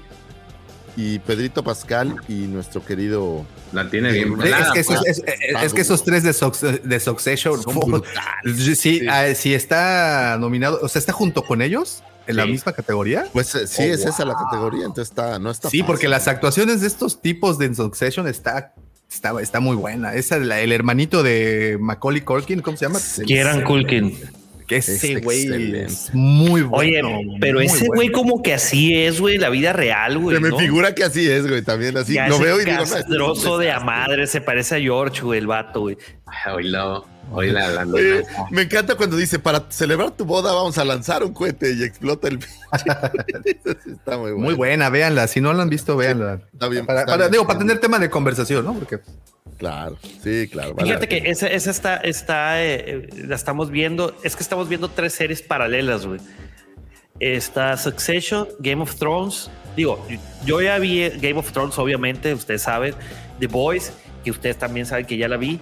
Y la de eh, este, Succession. Y ahorita que también se empezó la, esta, la de la madre rentada, Surrogate Mother, de Net- por Netflix. Está interesantona, güey. Pero Succession está buenísima, güey. Está excelente, está excelente. Ya, ya me aventé la. Ya acabó, ¿no? Ya acabó, fue ya, la ya, última- ya, fueron fue la cuatro última temporadas temporada. nada más. Pues ahora sí que, que hay bastante que ver. Ojalá que Diego Luna corra con, con la suerte. Tengo la impresión de que es eh, lejos del tema de nosotros fans de Star Wars. Es menos comercial eh, que, por ejemplo, HBO como tal, que Succession pues, es muy fuerte, ¿no? Entonces, quién sabe, vamos a ver si. Porque fíjate, está Succession y está Last Last of Us. O sea, HBO trae, trae la batuta por ahí, ¿eh? Sí, trae buenas producciones, fíjate. The Last of Us es, ah, es una joya, güey, de inicio a fin. Y, y Better Call Saul también. la Better Call Saul también buena. dicen que es muy buena. Yo no la he visto. No sé, el último episodio se me hizo raro, güey. Yo no acabo de verlo, pero el personaje de Saul está. Ah, bueno, yo creo que las que tienen, a lo mejor las que tienen menos ventajas de Last of Us y esta, porque nada más No. una temporada, güey. Yo creo que no, güey, porque acuérdate que Last of Us, güey, tienes un séquito de gamers, güey. No, yo lo sé, pero, de, pero tienes a unos personajes, por ejemplo, los de Succession, que ya los conociste a lo largo de varios años. O sea, no es, es, es a lo que me refiero. Ya tienen un bagaje en cuanto a en años que el público ya, a lo mejor uno apenas la va a empezar a ver, pero ya hay gente que venía desde, desde la primera temporada viéndolo. Entonces, eso sí marca de alguna forma una, una, este, una diferencia que puede ser clave también para la nominación. Ahora, la neta, la neta, yo creo que digo, Pepe, tú que ya le estás viendo, el papá se lleva las palmas en Succession, ¿no? El papá es un actorazazazo. Sí. Entonces ahí creo que está, no está fácil. cantar. El papá es un papá millonario, pero aparte lo Culero, lo odias, güey. Es culero, güey, es culero, güey. Pero es, Es, que es no hay otra forma de, no, Sí, no hay sí. otra forma de escribir. eh. Y se me Pues figura toda que la así, han de ser, así se me figura que han de ser las familias, o sea, que tienen un tipo de empresa familiar y a la hora de, de elegir el, el heredero, güey, puta, güey, todos como perros, cabrón. Sí, no, no, yo, yo creo que va a ganar el papá si a mí me lo preguntaras porque es súper bueno. No sé cuál. ¿Cómo se llama el papá? Es este. eh, Brian Cox. No, Brian ah, Cox es el, el papá, es Brian Cox. Ese se me hace. Es que le digo que se me hace tan bueno que la verdad yo veo duro que le, que le peguen, pero quién sabe, ¿no? Al final. Además de que está muy en, en boga ahorita en Estados Unidos. Digo, hay, sale una cantidad de memes impresionantes. Yo creo que hoy en día mides el éxito de un contenido a través de los memes que publican de esto. Sí, sin duda alguna. Pues Bueno. toda la suerte al señor Diego Luna, ¿no? Ojalá que. Ojalá que- Exactamente. me encantaría éxito verlo. Diego Luna desde Die- Dieguito, te viendo, queremos, te queremos. con el con el eh, nuestros en vivos de hablando de Star Wars, sepa que aquí somos fieles fanáticos y lo esperamos en alguna entrevista. ¿no? Te queremos, Diego, te queremos. Mi queri- nuestro queridísimo charolaste intergaláctico. Eh, y ya nada más para finalizar, eh, a través de un Production Weekly de Bespin Bullet se Mira, supuestamente Qué se filtró- bonita se ve. se pues supuestamente se filtró lo que es el, el pues qué será el argumento de lo que será la película de, de este que ella va a protagonizar que se llama La Nueva Orden Jedi. Digo re- re- haciendo refritos con los con los nombres de las de las historias del universo expandido. Este supuestamente la ella pues va a ser la Buenos Eh, días. va a ser la este, encargada eh, eh, de fundar la famosa Orden Jedi, este, pero va a ser su papel protagónico va a ser como mentora. Y eh, vamos a tener la, la- a dos, dos pequeños, dos jóvenes estudiantes prometedores, un niño y una niña, Pero este, mientras avanza su entrenamiento, se va a hacer evidente que la niña posee habilidades extraordinarias en la fuerza, destinadas a emerger como una futura líder, y comienzan las preocupaciones. Entonces, eh, de confirmarse esta sinopsis, dicen los medios que estamos viendo lo que son elementos que había traído el guion de Damon Linde- Lindelof, este, el cual pues se centraba en dos menores y eh, algo que pues terminó por cuajar la expulsión de la guionista, del guionista eh, por las supuestas diferencias creativas. Entonces, ¿qué pasará? Eso es el, el pequeño se- segmento de lo, o el fragmento de lo que trata el, el, el guion o la parte de inicio. Obviamente ya sabemos que esto es una filtración, que puede ser, que puede no. Hay que tomarlo con la mesura. Pero, pues ustedes como ven, Si todavía se va a llevar dos años más hacerla y lanzarla, o sea, no es 24, es 25, supongo, ¿no? Sí. No, Va a ser 2016 es, es para cuando- Imagínate, va a ser un bombazo de regreso porque pues, es este periodo de veda, sin importar de lo que trate, sin importar que sea buena, mala o que aparezca Sin Rey importar que salga fin. Va- sin importar que salga fin, va a ser un bombazo, porque al final del día, pues es esta expectativa que se va generando por tantos años. O sea, estabas hablando de, de seis, siete, siete años, güey. Sí. Entonces, pues es un- Pues sí. De hecho, Digo, ya es- bueno, bueno, si te es de pones así estricto, Bueno, fue pues, diciembre, ¿no? Pero de, de- a ver, del 2019, cuando diciembre de se- 2019, entonces es 20, 21, 22, Sí. 23, 24, 25, 26. O sea, son siete años de expectativa, güey, por una película. Yo De creo hecho, que va a volver a ser un bombazo. Es, es este famoso tiempo que le dan ¿no? para que el personaje envejezca bien. Y, y- y digo, los fans pequeños que vieron de que se alucinaron en su momento con, la, con las películas, yo creo que en ese momento pues la van a querer ver sí o sí, ¿no? Oye, y entonces los que eran, tenían 10 años cuando conocieron a Rey en el 2014 o 15, 2015, ¿verdad?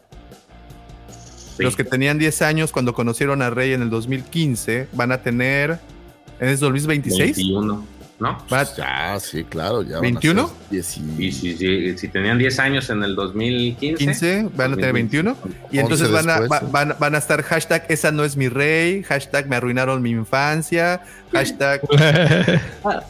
Güey, ¿lo Acá, apostamos? acá lo dijimos primero, sí. Sí, Seguro, a ser, seguro. Va a haber fandom que se va a Ese no, es mi, ese no es mi Poe, ese Eh. no es mi fin.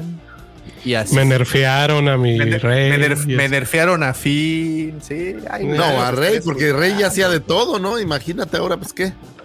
Ya, Ya los, falta ya los hacer estoy macramé. escuchando. Ya los estoy escuchando. Pues Miren, lo que Macramé con la fuerza. digo, ya necesitamos una producción en cine.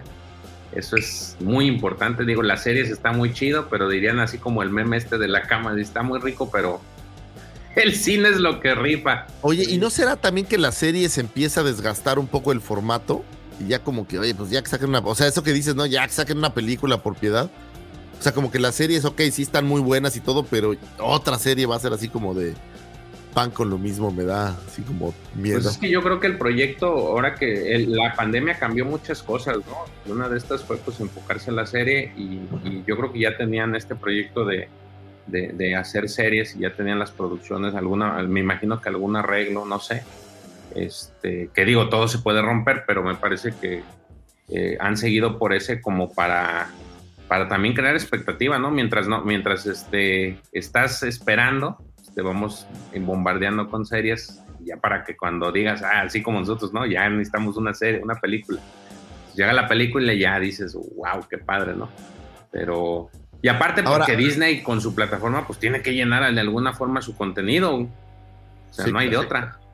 Si no se Ahora, tenemos tres películas que en teoría no están relacionadas o ligadas, pero en Star Wars estamos acostumbrados a ver trilogías. ¿Ustedes creen que esta va a ser una trilogía? ¿O es como un standalone adicional de Rey? A mí me parece que depende del éxito que tengan. Van a ver si, si auguran, porque sí, son tres, tres eras distintas. Este, también hace poquito hubo una entrevista con el, el que se va a encargar de lo que es el, la de Dawn of the Jedi. Y él decía que, la- su película la basaba mucho en la- los, los diez mandamientos y Ben Hur. Quería algo así, eh, como un génesis de. quería plantarlo, plantearlo en, en su película. Entonces, no sé. Te va a durar como seis horas. Güey, quieren atacar tres, este, tres flancos distintos. Ojalá y les salga bien, digo, uno no nunca espera que les vaya mal porque pues al final es lo que el entretenimiento que nosotros este generamos e idolatramos. Entonces, no uno no espera que les vaya mal, todo lo contrario, que les vaya bien para que esas producciones den paso a, si le va bien, pues quién quita ya una secuela, sí, claro. Pues yo, yo- yo debo confesarles que sí, este, me estoy volviendo fan de Rey. Me gusta el personaje y me gusta la actriz. Y ya, no necesito dar más explicaciones. Está muy chido su Instagram, por cierto. Ya, ya, ya regresó, ¿verdad? Ya regresó. Ya, a Sí, ya, ya, ya tiene ya como el un año, yo creo. Un año que regresó. El acoso ya paró Sí, un pero- poco, ¿no? Sí, se la, Ahora, la- ahora que abra su OnlyFans y pues ya estamos. Ah, Pues ya están, señores. Ahí están las noticias de esta semana. Espero que les, les hayan gustado este, o les, les hayan causado más eh, emoción o polémica. Ahí verán, con eso de que Sí, sí, el rey es conocida como la Mary Sue. ¿Por qué, por qué eh?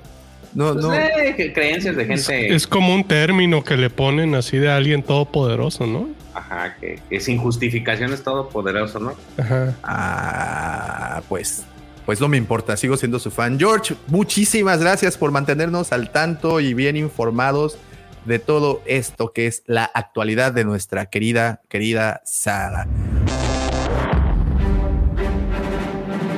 The Force is with you, young Skywalker. You are not a Jedi yet.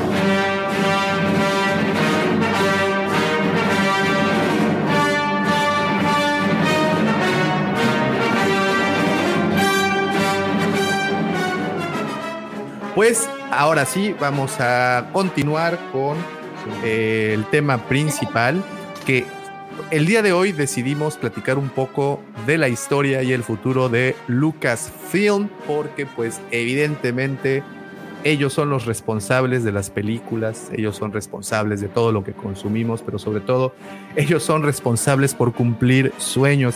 Y es que nos hemos, creo que, enfocado mucho a Star Wars, pues evidentemente pues, este canal, en, teoría este podcast está dedicado a Star Wars, eh, pero, pero la verdad es que pues Lucasfilm como compañía creo que ha apostado por otras licencias, por otras historias y unas les han salido, otras no.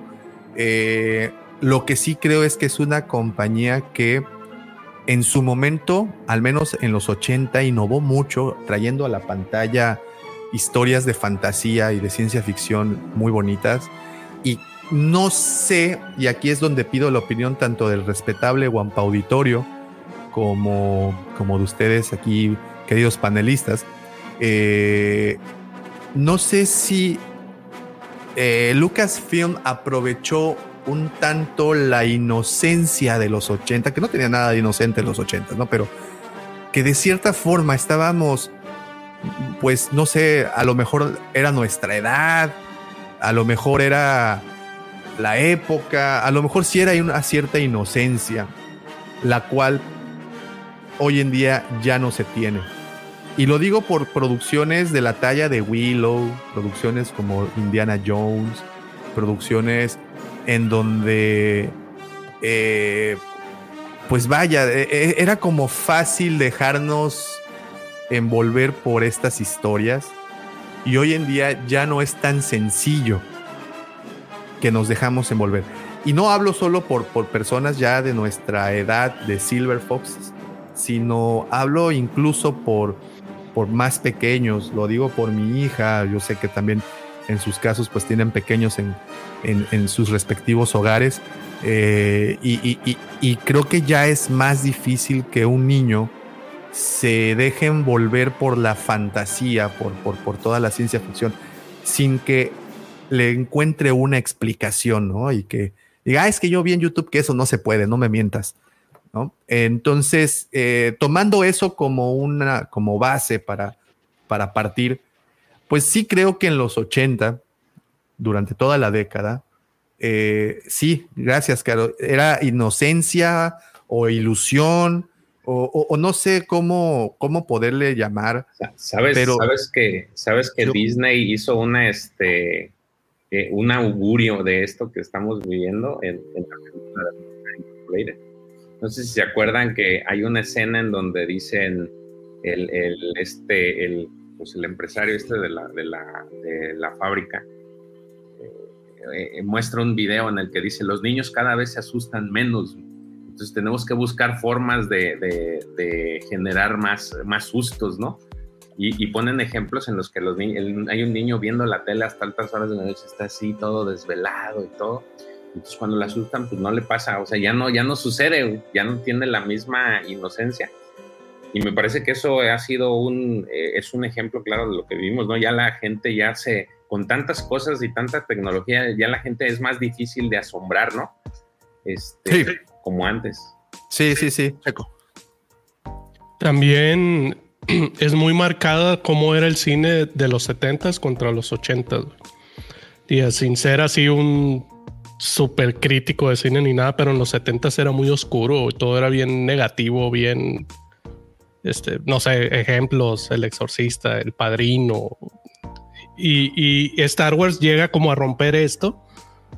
Y, y de ahí arrancan los 80s. En los 80s todo era pos- po- positivismo, todo hacia arriba. Y no sé si er- sea también un tema de inocencia, inocencia Pero- no sé. Pero como no- era, era la contraparte. Yo no creo que sea tanto como inocencia como por... ¿Qué es ser inocente? Yo creo que ser inocente es que no tienes más información.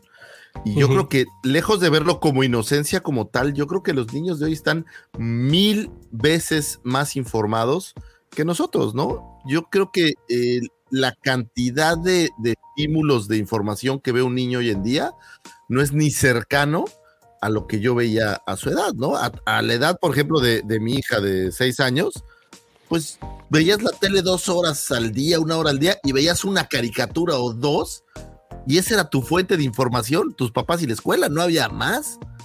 Y hoy en día la cantidad de cosas que les llegan, vamos, en la escuela trabajan con iPads y internet y tecnología y tienen en el, en los dedos tienen el, el- Acceso, la capacidad de acceso a encontrar cualquier duda que tengan. Entonces, y la información que hay allá afuera, porque en, en mis tiempos, pues te tenías que meter a la enciclopedia Barça, averiguar eh, si algo era real o no, y pues, ¿quién lo iba a hacer? La luz. Hispánica. A la luz, ¿no? Pero hoy en día, yo creo que los niños tienen tal cantidad de información y saben tanto que el, el reto es hacer materiales para, no para gente más fácil. sabia, para gente, exacto. Sí, o sea, la, capacidad de sorpresa. más, ¿no? O sea, No, la la, la sorpresa- capacidad es- la capacidad de sorpresa creo que sí ha disminuido muchísimo, pero afortunadamente a nosotros eh, aún nos sorprendieron bastante y con muy poquito, en algunos casos, obvio, con mucho. Eh, como, a, como a George. Sí, sí, eh, con poquito. Con Mira. poquito. Eh, Me refiero a cuando viste ET que te gustó, que era un pequeñito, ¿no? Fíjate que hay Eh, co- cosas curiosas de eso que dices. A, a mi hija le, le gustó. Yo la vi con ella y ella lloró, ¿no? O sea, pero también hay producciones que, que sigues viéndolas y envejecen bien y no, y no sucede eso, ¿no? Porque, por ejemplo, yo veo back. A mí me gusta mucho volver al futuro, güey, las tres, güey, O sea, no hay ni una que lo. Y, y cuando las vi con mis hijos, a mis hijos les gustaron mucho. güey. Y son de las que ellos pueden decir, ah, ponla, o sea, sin ninguna bronca. Y entonces también sabe a qué se deberá que hay ciertas producciones o, o son demasiado buenas o qué es lo que los engancha, que les termina gustando eh, y siendo que no tienen a comparación del día de hoy todo el bagaje tecnológico que hay para, para reproducirlas, ¿no? claro. Eh, veía el otro día, mi hija estaba viendo Carrie y, y me decía, "Ay, es una psíquica que mata como a 100 personas, ¿eso qué? o sea, es así como, cuando uno la vio dices, en la Mauser, ¿no? Le tiraron el, el- la sangre de los cerdos y todo eso, ¿no? Y mi hija, ay, que pues ni le hicieron nada, o sea, no sé ni por qué se enojó tanto. O sea, es, es- es una percepción diferente de, de las cosas, totalmente, ¿no? O Sí, sea, completamente. Y otra de las cosas también que, que debemos de reconocerle, mira, ya Pepito se fue a cambiar, se quitó la de- pijama, Cambio se quitó de la estafeta. pijama, se quitó el mameluco. Eres, y- eres un rey. Mameluco, Pepito, sí. se bajó por los Cambio de vestuario y todo, Pepito. Yo sí te admiro, cañón. Ya, ya lleva tres cambios el día de hoy, ¿eh? Sí, yo vi, yo vi, por eso. ¿Cuál, güey? ¿Cuál? Ese es. me acabo de bañar apenas, güey. O sea, te fuiste Es del como, es programa como para Padme en el episodio 1, güey. No, espérame, espérame, espérame. ¡Ah, ya, un espérame, fantasma! espérame, ¿Viste el fantasma? Se cayó atrás algo. Fue un fantasma. Vete, es sí, sí, sí, sí, aquí ahorita le ponemos rewind. Oye, ¿te paraste del programa para irte a bañar? ¿Ese nivel de responsabilidad tienes? para Lo con peor es que, y no parece. Y no parece. ¿Te ves igual? Ok, van a entrar a lavar el baño, güey. Entonces, eh, hay dos sopas. Si no me baño ahorita, tengo que lavar el baño yo. Entonces, mejor me baño ahorita para ya no lavar el baño, güey.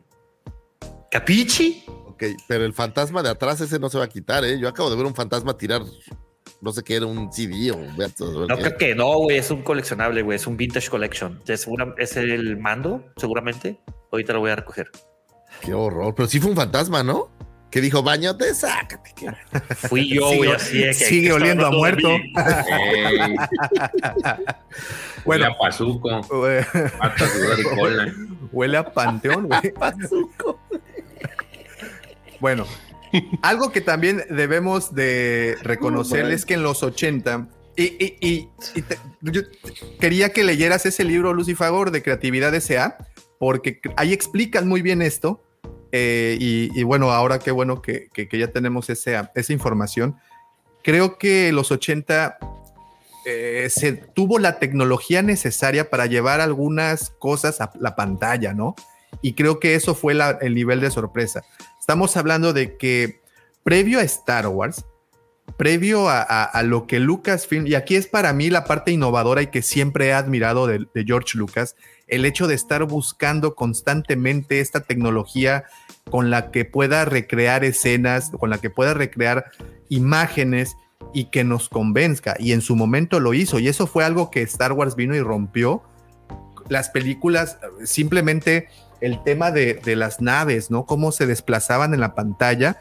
Pues básicamente antes de Star Wars eran naves que con un hilo paseaban de un lado al otro de la pantalla y no teníamos este nivel de perspectiva que George Lucas creó con Lucasfilm, en donde diseñaron un aparato para una cámara para poder recrear eh, y, y con eso abre la trilogía, con el- que es la En- parte más emocionante, ¿no? Cuando sale el destructor, pero primero la Tantive 4 y detrás de ella el, destructor, esa perspectiva que le pudieron dar al movimiento, al dinamismo, creo que fue la mejor apertura que ha habido en donde vimos, no recuerdo ninguna otra película que desde el inicio nos haya dejado así impresionados. Y creo que esa escena del episodio 4, en su momento, solo Star Wars, en donde vemos volar a la Tantive 4 y detrás de ella al destructor imperial, ese opening, perdón,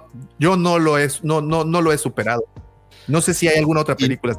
Oye, y qué interesante es, es este dato. Estaba viendo la página de Lucasfilm y tiene, que se los recomiendo que le echen un ojo, tiene un apartado en donde viene el timeline de la historia de Lucasfilm. Y el primer, eh, la primera nota, o bueno, la primera acceso que hay a este timeline es la creación de la Distraflex, que es justamente esta tecnología de la que hablas para poder generar esa, esa primera toma que al día de hoy, yo estoy de acuerdo contigo, ha envejecido perfecta porque sigue siendo una toma brutal, ¿no? O sea, sigue siendo, yo no he visto tampoco algo que sea tan, tan maravilloso.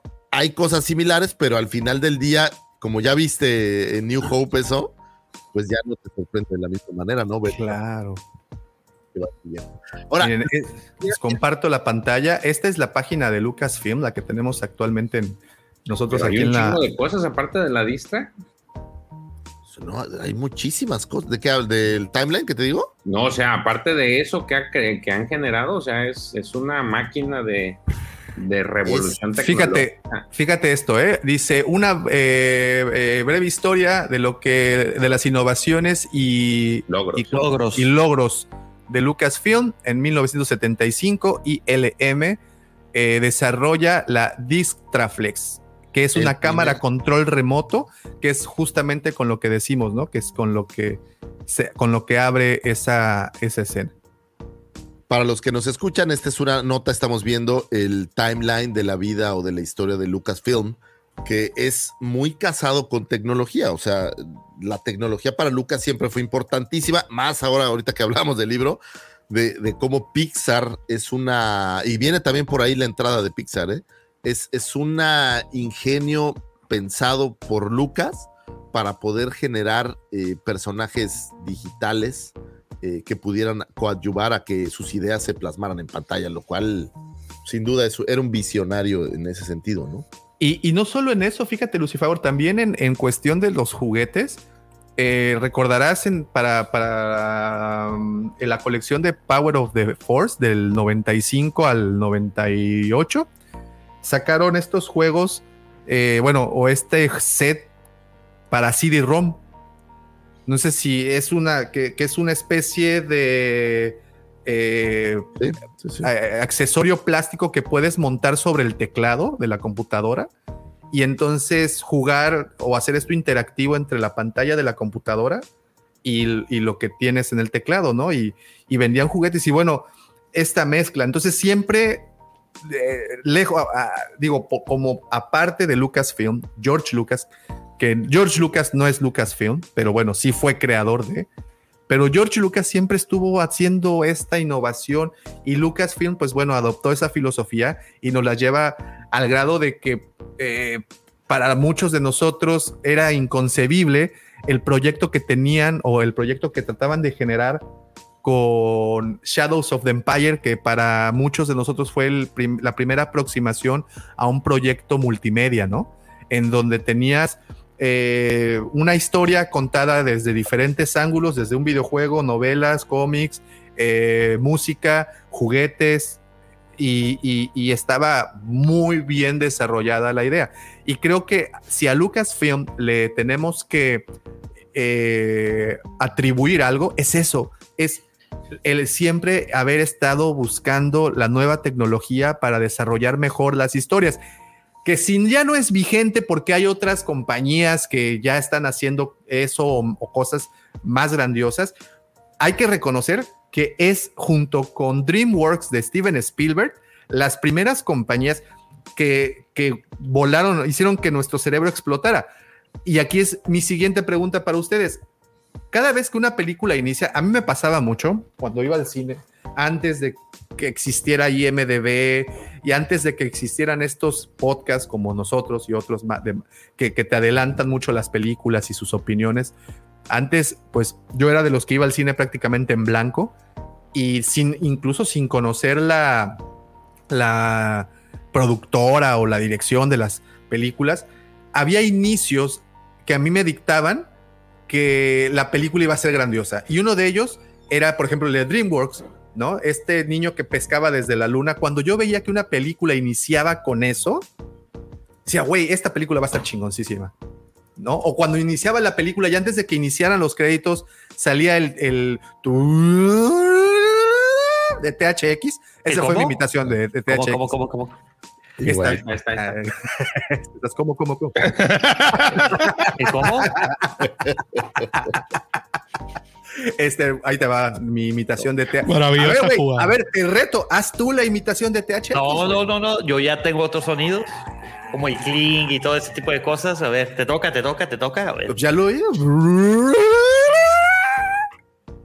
Eh, pues es así, yo lo recuerdo. Güey, era el preámbulo a una historia bien chingona que íbamos a ver en pantalla. Y eso fue por mucho tiempo. Digo, ya actualmente, pues ya hay otras cosas, ¿no? Pero en su momento, digo, y para los que nos tocó ir al cine y vivir eso, pues estaba bien fregón. Sí, era, era padre. O el Dolby también, ¿no? Que se oía, el, hacían como estos soniditos de agua y estas cosas.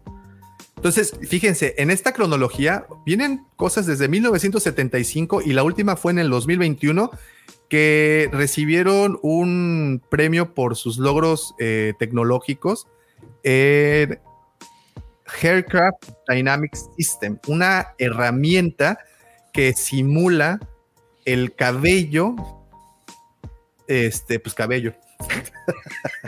Güey, es que es bien difícil. o nomás porque no está Víctor Diseñoño, o sea, animar un cabello, la ondulación el movimiento y este, los leyes, o sea, eh, tomando en cuenta las leyes de la física, sí está bien cabrón, güey. Y muchos, muchos coinciden en eso de los que se están metidos en ese pedo, que el cabello es de las partes más complicadas de, de animar, güey.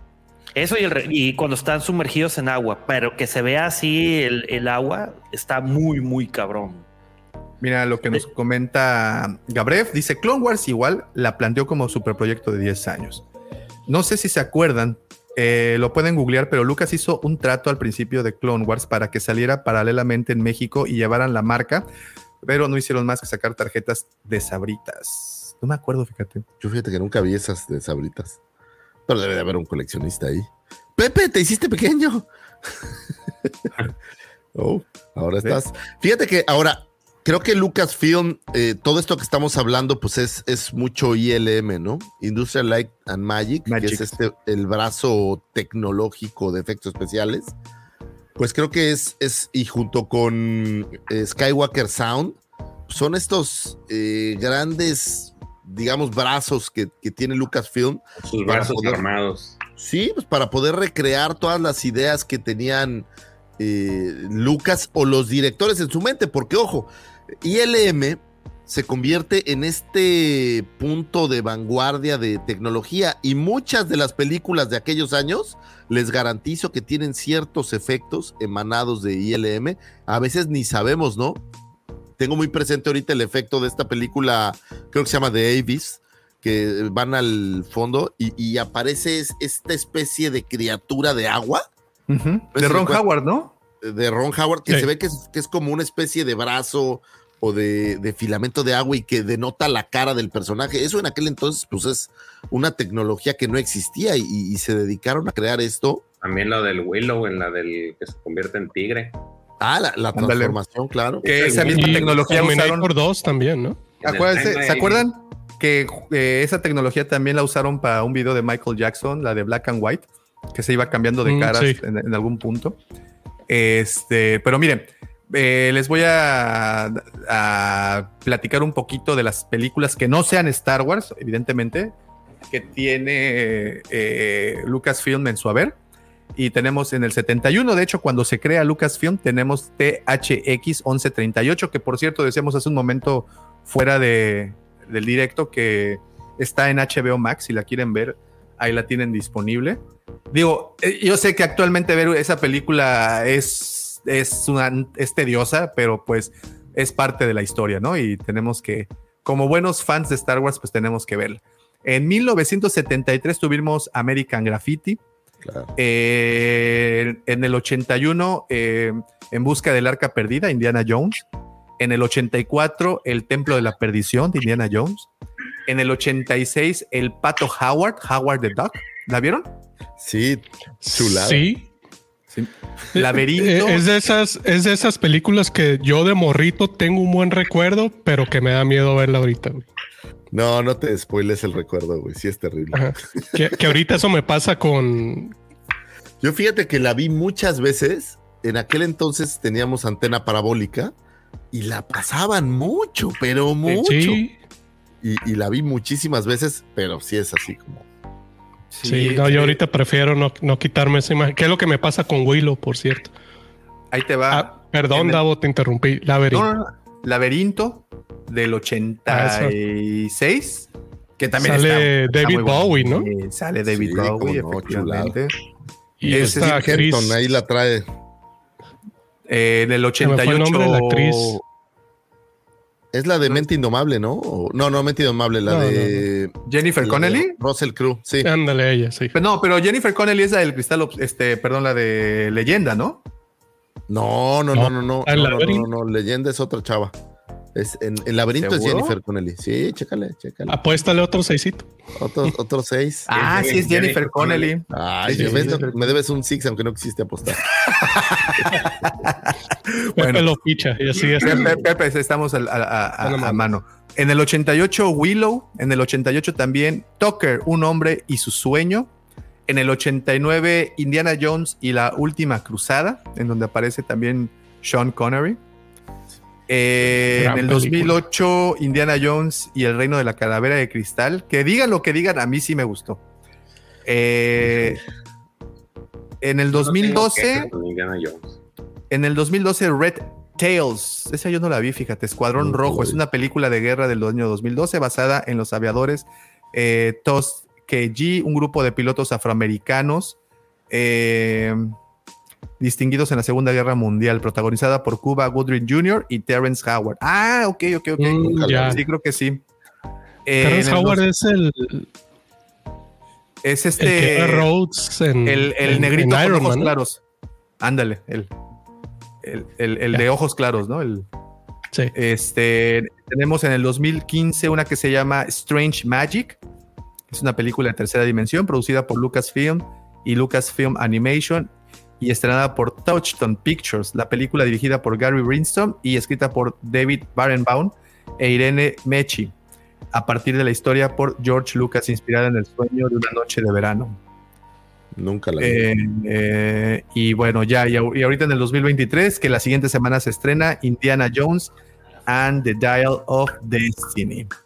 Oye, y te fijas cómo no son tantas películas auspiciadas por, por ellos. Es, es muy limitada la cantidad de películas. Digo, no todo lo que hacen es hacer sus propias películas, no hacen muchísimos efectos y cosas para otras películas.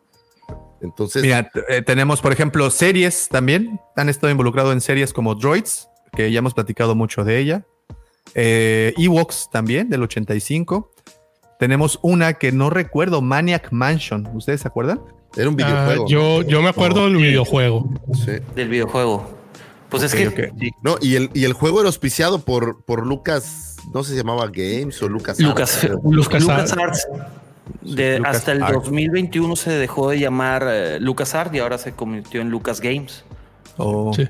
Mira, tenemos en el 92 las aventuras del joven Indiana Jones, que ya no se hizo más por la muerte de River Phoenix. Eh, um, y ya, fuera, o sea, fuera, bueno, Willow, fuera de, de Star Wars. Y, y ya. De ahí el resto, pues bueno, todo está dedicado prácticamente a Star Wars. Bastante, ¿no? Y, y creo que todas ellas trajeron en algún punto eh, mucha innovación. Dice el fan club, creo que faltó E.T. No, es que E.T. no es de Lucasfilm. Digo, E.T. ojo, es de, ayudan con efectos, pero no, no, no la No es producida por- al no la cine, producen. No, esa es de Steven Spielberg y es de su compañía, ¿no? De, Es, es- Amblin con la señorita Amblin. Katy Kennedy, by con, the la way. con, con la señorita. Kathy Kennedy.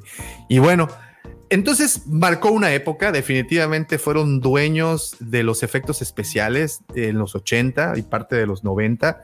Creo que Lucasfilm trajo sueños y los volvió realidad y es por eso que le guardamos tanto, tanto cariño y también es por eso que hemos defendido desde cierto punto de vista eh, el papel de la señora Caitlin Kennedy, porque pues sí, definitivamente sí es un tanto injusto que se le juzgue por estas últimas, este último año, no sé eh, cómo, cómo está.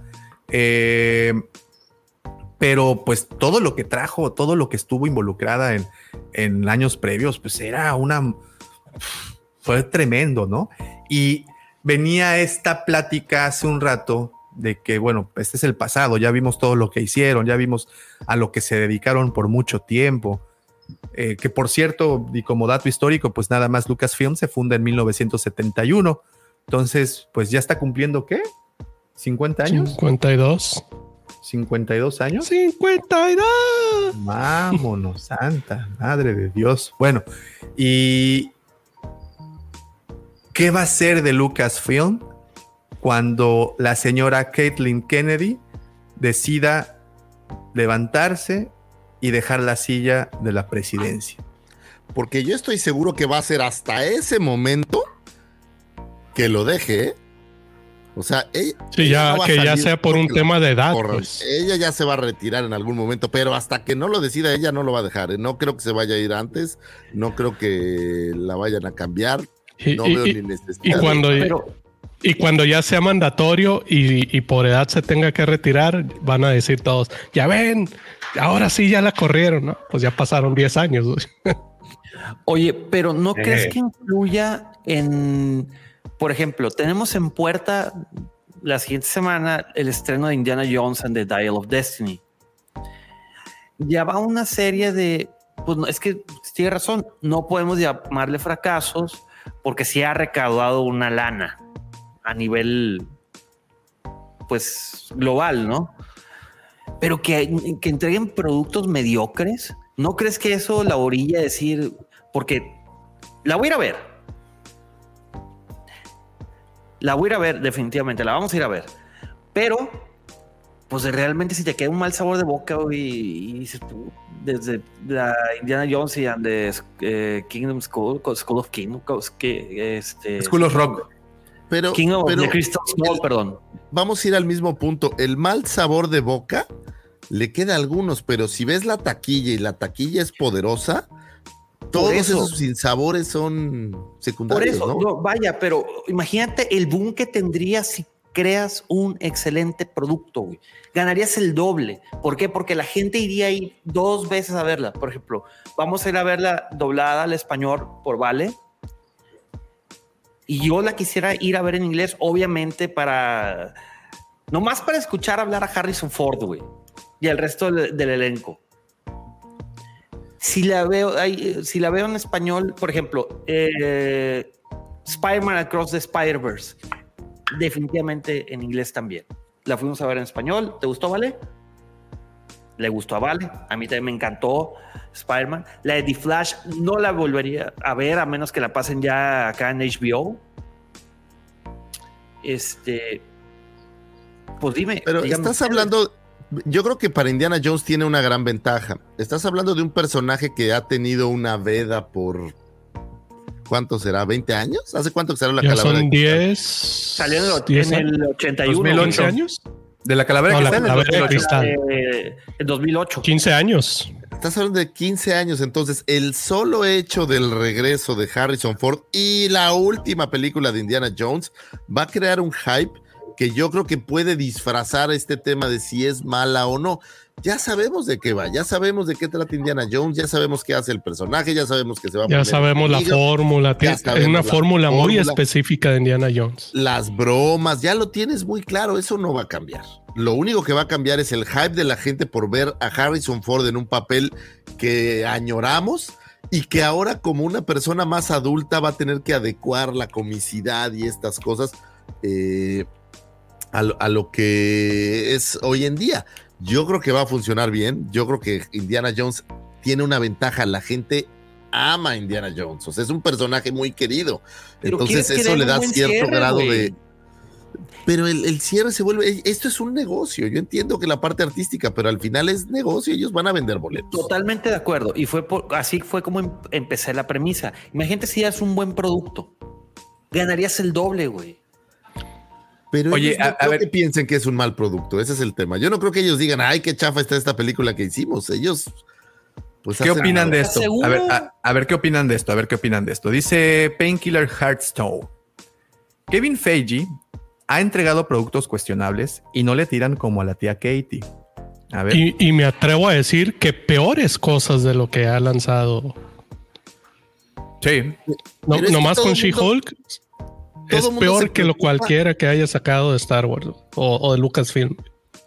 Pero es que se preocupan del lado artístico. Esto es un negocio. Kevin Feige es el productor que más ingresos ha traído a taquilla con 29 Es mil correcto. millones. Y después de él, ¿quién creen que sigue?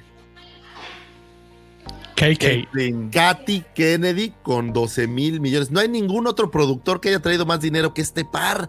Los critican porque a alguien no le gusta, pero la respuesta en billetes dice otra cosa. Y al final del día podrá no gustarnos a la comunidad de Star Warsiana, pero que la gente fue a taquilla y compró el boleto. Pues eso es lo que habla, es un negocio, esto es dinero, sí, a lo mejor podemos ser muy puristas y decir es que lo artístico es importante, pero la verdad es que ya no lo es, la taquilla es lo que le importa. A Katy quien la va a evaluar es el señor Esto es Boba como el Iger cuando fútbol. le diga cuánta lana metió tu película, ese es el tema. Oye, Es como el fútbol. Igual, Pues sí. A lamentablemente. ver, y, y la pregunta era, ¿quién creen que la sustituya? Aquí tenemos en pantalla, para las personas que nos están escuchando, eh, pues toda la directiva de Lucasfilm, la directiva que actualmente está en, en la, en la, pues en operaciones. Y pues aquí tenemos una serie de personajes encabezados todos por Caitlin Kennedy. Eh, tenemos aquí a Lingwen Brennan, quien es la vicepresidenta ejecutiva y gerente general de Lucasfilm. Y de aquí abajo, pues ya un poco más los achichingles o los, o los, este, ¿cómo Oye, se le llama? Que Filoni subió como un escalafón en la línea de fotos, ¿eh? Sí, antes está un poquito más abajo, ahora es eh, productor ejecutivo y, y- y director creativo ejecutivo. Antes era el que tomaba las fotos y ahora ya sale, güey. Eh, Oigan, ese. Yoda, ese Yoda de las. ve, Ponte de arriba, por favor. Ese Yoda que están viendo ahí me pasó igualito que cuando conocí a Dao. Es, es- es- es más chiquito de lo Oh, que ok. crees. Espero que hables de la estatura, Lucifer. No, no, no, no, estatura, ah, no no, sé no qué ventilemos intimidades aquí. Ah, yo pensé que por el agua y la mojadera y así. Fíjense que esto Oye. es interesante. Si van a San Francisco, puedes tomarte una foto con ese Yoda sin problema. Está como una, en un complejo muy bonito, pero es como abierto. O sea, Oye, está- es como si vienen a Cancún, también pueden tomarse una foto conmigo y. Igualito. Está padrísimo, ¿no? Este, y, y por cierto, esta estatua, una marca que se llama eh, Regal Robot, hizo una, una especie de estatuilla con, con la fuente por, para todos aquellos coleccionistas. Fanáticos. Dicen, ¿dónde Está en dice? San Pregunta Francisco, Sarita. Sarita. En San Francisco. En San Francisco están las oficinas generales de Lucasfilm, que es un complejo grande. Lucasfilm tiene como 2.000 empleados, es una cosa enorme. Y, y es, es muy bonito porque es, pareciera como un campus, cuando hablan, ya ves que en Estados Unidos se habla mucho de los campus de las universidades. Sí. Y es así, es muy grande, son muchos edificios, un complejo muy grande.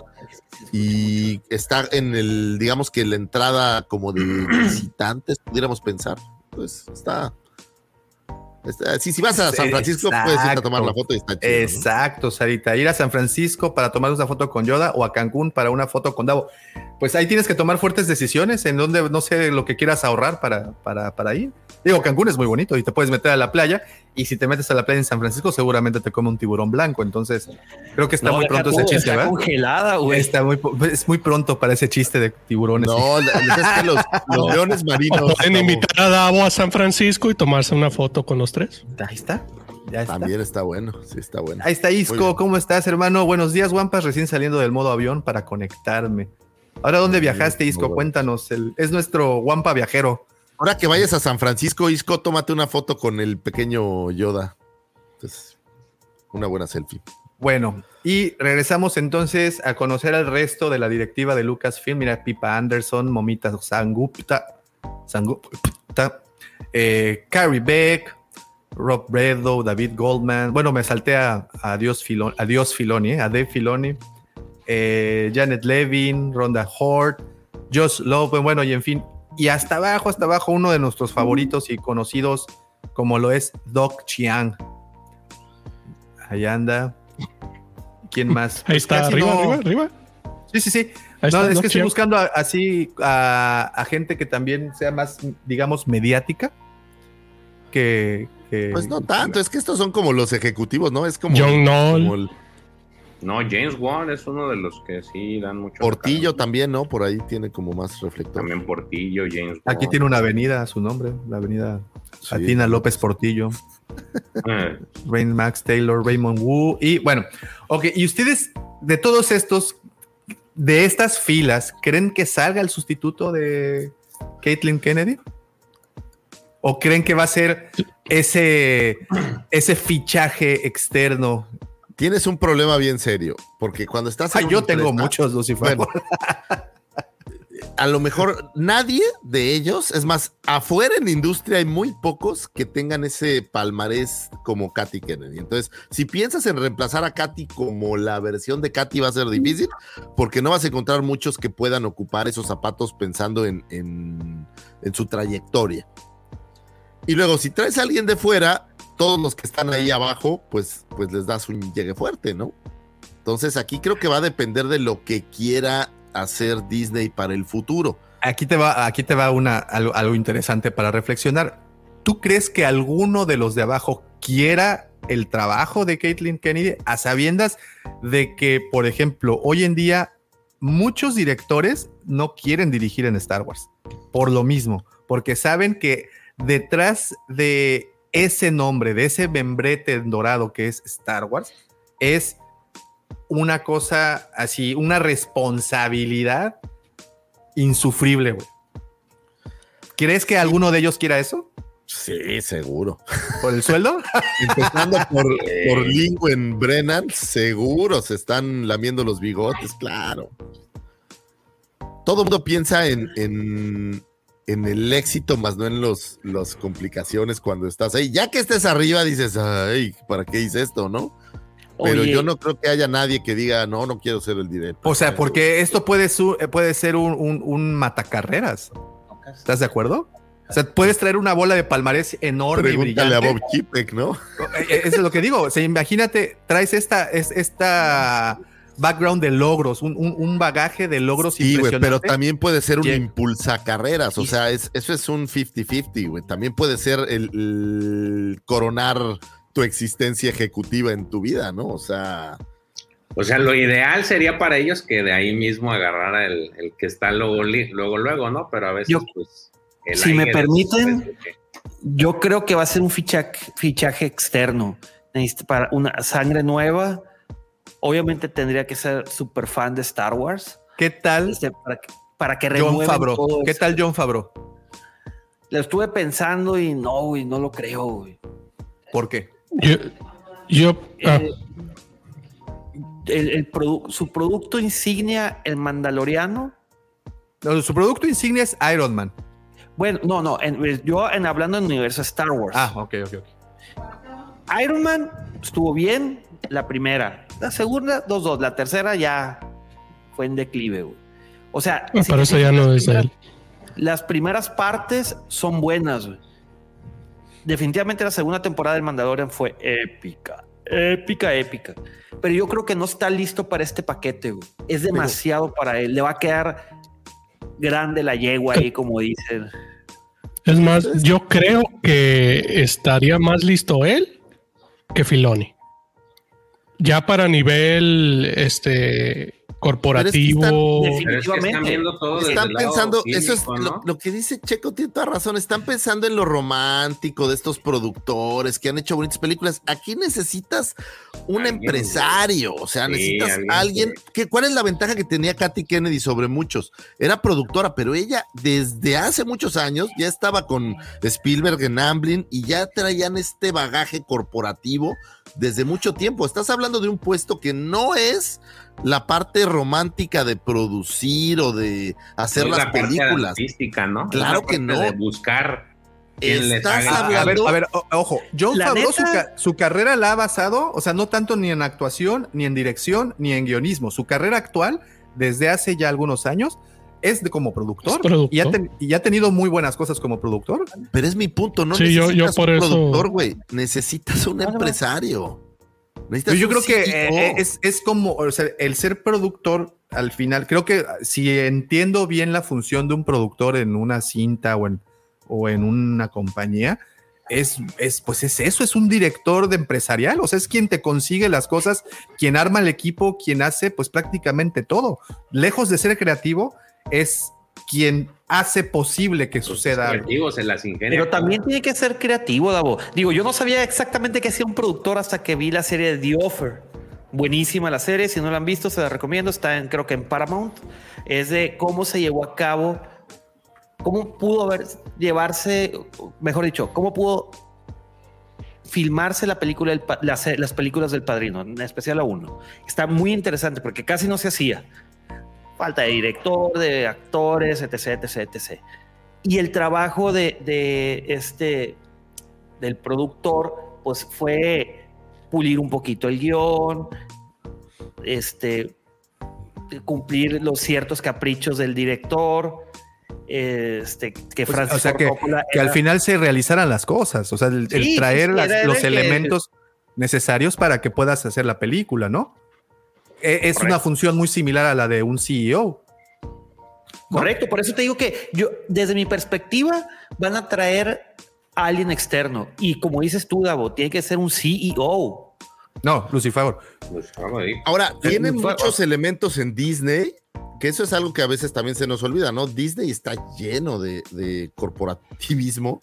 Seguro debe de traigan haber a- a- a- algunos jugadores que podrían participar, ¿no? Que traigan al tío MacPato, él es de- tiene lana, A, ¿no? A Mickey Mouse él hace de todo. Él hace de todo. es, es el CEO in- Ahora, de- ¿ustedes creen que va a pasar pronto eso? Pues no sé, güey. Yo creo que No sé, no sé cuál es la edad mandatoria para retirarse de Lucasfilm. Es bueno, si le- vieron Succession, ese es el punto, ¿no? Que a lo mejor no quiere soltar el hueso, güey. ¿no? Pues Dice mi madres, ¿no? Ya aquí Lo estoy tiene bien ahí. Pero hay una edad en la que ya puedan en Estados Unidos retirarse, o sea, que ya estén así como que. Lo sí, que y seguro por que eso- Kennedy ya la pasó hace como una década, güey. Mira, es, diferente en Estados Unidos a México, güey. En Estados Unidos tú tienes que hacer tu guardadito, no hay afores y la chingada. Y cuando tú, en- tú haces carrera en una empresa, por lo general te ofrecen acciones. Eso es tu respaldo para el retiro, güey. En empresas grandes, obviamente, ¿no? Este, pero no tienes así per se un afore, por lo tanto, no tienes edad de retiro.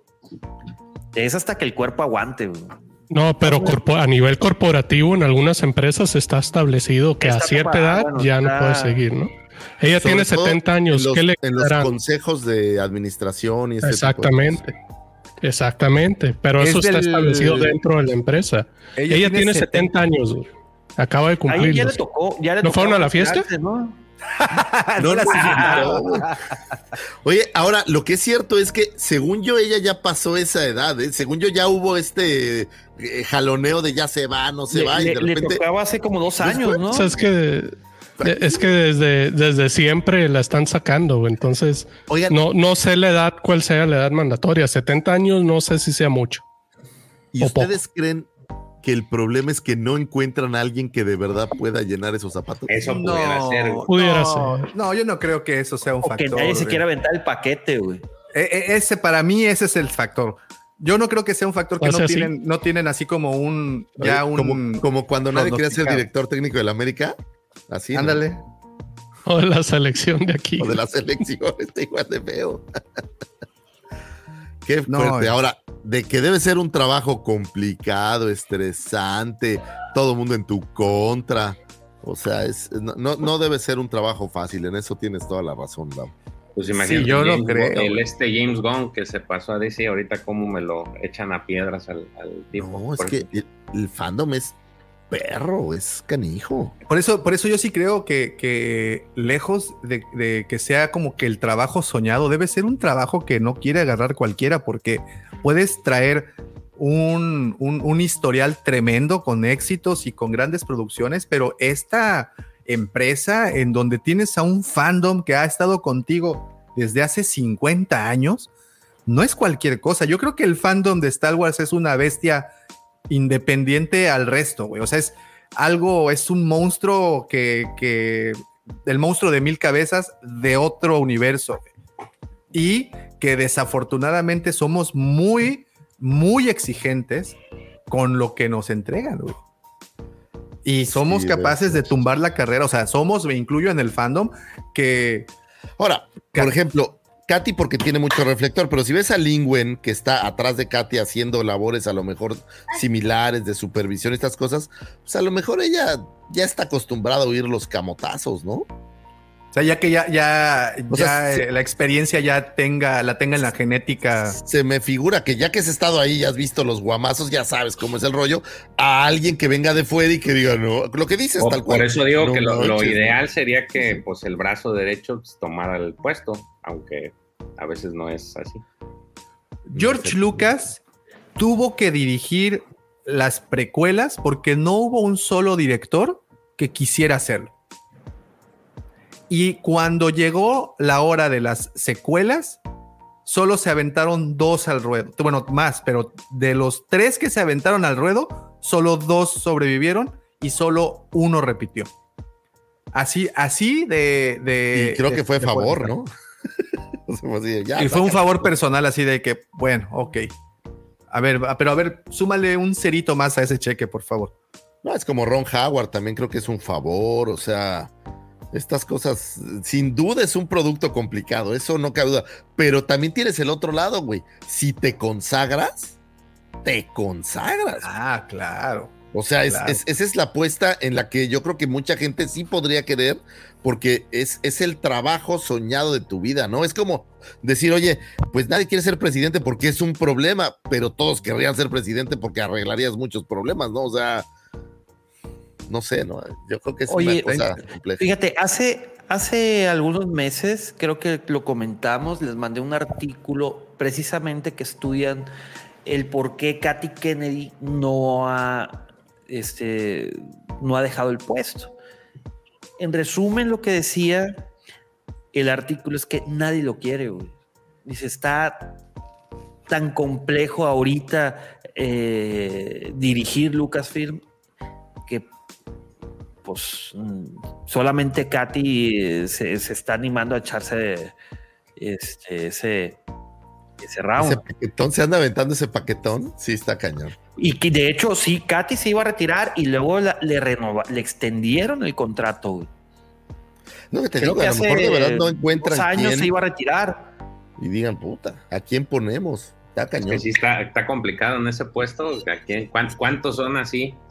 ¿Cuántos Ahora, existen? Pones un güey sin tanto reflector y a lo mejor también cambia un poco, porque el tema con Katy, acuérdense que también tiene que ver con el rollo del feminismo. O sea, ella, ella como personalidad está, ha estado envuelta en chismarajos y cosas, pero si traes a alguien que tenga menos reflector, pues a lo mejor en lo que se va cosechando estas cosas, puede aguantar, ¿no? Híjole, va a ser interesante ver quién se avienta. Pongan a Bob. Chipek. Pero ya lo corrieron, ¿no?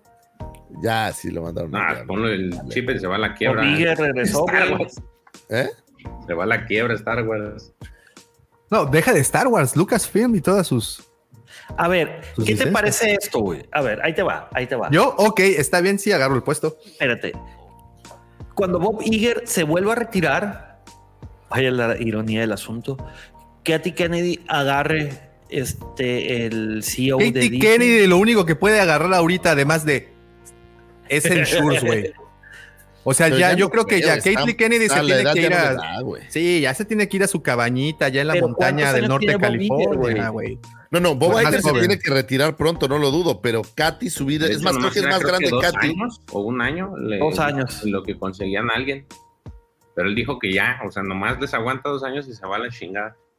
Yo creo que algo por ahí también va Caitlyn Kennedy. Yo Ya, también que ella de vaya. ya, chavos, en buena onda. Ya, ya, güey. Y agarra sí, cualquier no cabrón. Ya pon a Ya. Filoni, olvídate, ¿no? Pues creo, que, creo que va a ser interesante ver quién, quién, Pablo quién se avienta ese, ese Ahora, trompo a la uña. ¿no? Imagínate, dices, pon, pon a Filoni, pinche lucha de egos que hay entre todos los que están más arriba, ¿no? Esa es la pregunta y lo que decía también Lucifagor hace rato. O sea, si traen a un externo va a ser una cachetada para todos los que están ahorita en como Porque subdirector y gerente y todo eso. Al final tú estás en esos puestos esperando crecer, ¿no? Claro, Sí. Entonces, claro, claro. quién Pues sabe. Y ¿se acuerdan lo que te platicaba hace rato, Davo? Que de hecho en 2017 ya había un change org para quitar a Katy Kennedy. O sea, desde 2017 ya la quieren, órale. Cinco pues, no mil sucede, firmas. Cinco mil firmas y les faltaron manos para seguir más, conseguir más firmas para, para tumbarla de su puesto. Pero bueno, el Change.org no es así como algo, ofici- como algo oficial ni algo Nada legal, ¿no? O es sea, la es- voz de la gente. y- hazte no, una, un- Correcto. una chambrita, una chambrita mental de que puedes cambiar las cosas, pero pues, al final, cinco mil firmas, pues No es Lucasfilm Disney tiene para pagarle a 400 millones de bots que hagan otras Pinche 400. pelo de gato. Sí, Sí, no, pues no. pero bueno, ese Change.org se me, me recuerda mucho al documental, bueno, al sí, a- a- al, al documental que se hizo de todo el pueblo contra George Lucas. O sea, el- hubo documental y todo, y ahí sigue Lucas, ¿no? Les, les- les faltaron manos para, para lograr su propósito. Y, y eso va a ser algo muy interesante. Vamos a ver quién será el valiente o la valiente en este caso, porque esa es otra que estábamos viendo hace rato, ¿no, Lucifagor? Que la mayoría de directores, de, directivos son mujeres y está interesante eso, porque sí creo y estoy muy, muy convencido que son muy buenas administradoras y, y, y mandamases, ¿no? Digo, aquí en la casa sí es. En todas, en todas las casas. Correcto. Uno nada más es la fuerza de trabajo, quien se abstiene. Tú a- eres el, el burro trabajador, lo demás es. Lo demás es la- es- la última palabra en la cara. las de cuello blanco, ¿no? Mi Entonces, amor. sí, sí, yo Lo lo, que pago. tú digas. Yo, ni modos, yo lo pago, no pasa nada. Pero, pero bueno, creo que va a ser interesante ver qué va a pasar. Va a ser muy interesante ver quién se va a querer quedar con ese puesto. Y ojalá que quien lo haga tenga el valor para poder arriesgarse a traer cosas nuevas a la mesa, ¿no? Y que ya dejemos a un lado todos los refritos, toda la nostalgia, todo eso, para crear nuevas cosas y crear nuevas nostalgias en un futuro. Porque al final es lo que discutimos y lo que pedimos más es justamente eso, que ya se dejen de traer cosas de antaño para generar productos nuevos que más que a nosotros, nosotros ahorita ya no somos a quien tienen que complacer. Ya los que tienen que complacer están actualmente clavados en YouTube viendo a, este, a Lina o viendo, no sé, a otros youtubers, a otros creadores, a otras, otros medios de comunicación. Va a ser interesante, lo cual me lleva ya nada más como acotación. No sé si se enteraron de que en TikTok, que es la red social, bueno, la, eh, la plataforma de entretenimiento, dicho por el CE CEO de, de TikTok, no es una red social, es una plataforma de entretenimiento. Actualmente, bueno, hace unas semanas lanzaron una nueva eh, característica que se llama TikTok Series, en donde literalmente ya vas a, tú como creador, vas a poder realizar una serie tipo Netflix para que la transmitan a través de TikTok y tú desde tu teléfono puedas consumir series, porque antes se inició con esta plataforma de que tenías 15 segundos como máximo para hacer un contenido. Luego lo subieron a 30 segundos, luego a un minuto, luego a 3 minutos, luego a 10 minutos y actualmente ya puedes subir contenido hasta de 30 minutos o más. Entonces ya se crea esta característica en donde vas a poder estar subiendo contenidos de 30 minutos y, y- que los conviertas en serie. A lo que voy con, esta con este comentario es de que allá se está yendo el entretenimiento a algo que vas a poder tener, así como el señor Mendoza, desde tu mano. Y vas a poder estar en cualquier parte, vas a poder estar consumiéndolo. Y, y lo más importante, cualquiera lo va a poder hacer y cualquiera lo va a poder ver. Ya no vas a necesitar estar dentro de un gremio, ni dentro de un, ni, ni- ni de un sindicato, no vas a necesitar tener palancas en Hollywood para que te puedan producir. O sea, ya tu capacidad de creación será lo que baste para que puedas subir contenido.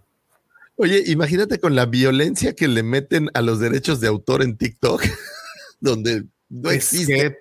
que se, se la pasan por el arco del triunfo, Vas a literalmente. poner ¿no? ahora sí que series, todas las lo que te quieras, güey. Lo Está que quieras. Está canijo, está, eh, más que canijo, está bastante interesante ver hacia dónde se está decantando el- el- la industria del entretenimiento, ver que ya desde hace un tiempo ya no es necesario. Nosotros nos preocupábamos mucho por la pantalla en donde veríamos una película, ¿no? Nos preocupábamos mucho por en qué formato nos iban a entregar la película, en qué calidad vendría esta. Creo que a los únicos que les interesa que sea 8K es a nosotros. Los niños están viendo cosas desde pantallas más pequeñas que las del teléfono y les gusta, los entretiene. Pero tiene mayor definición, güey. Sí, ese no es el punto. Una vez más, tú eres el ruco que está interesado en la definición. Ellos lo único que les interesa eres ver el contenido y disfrutarlo.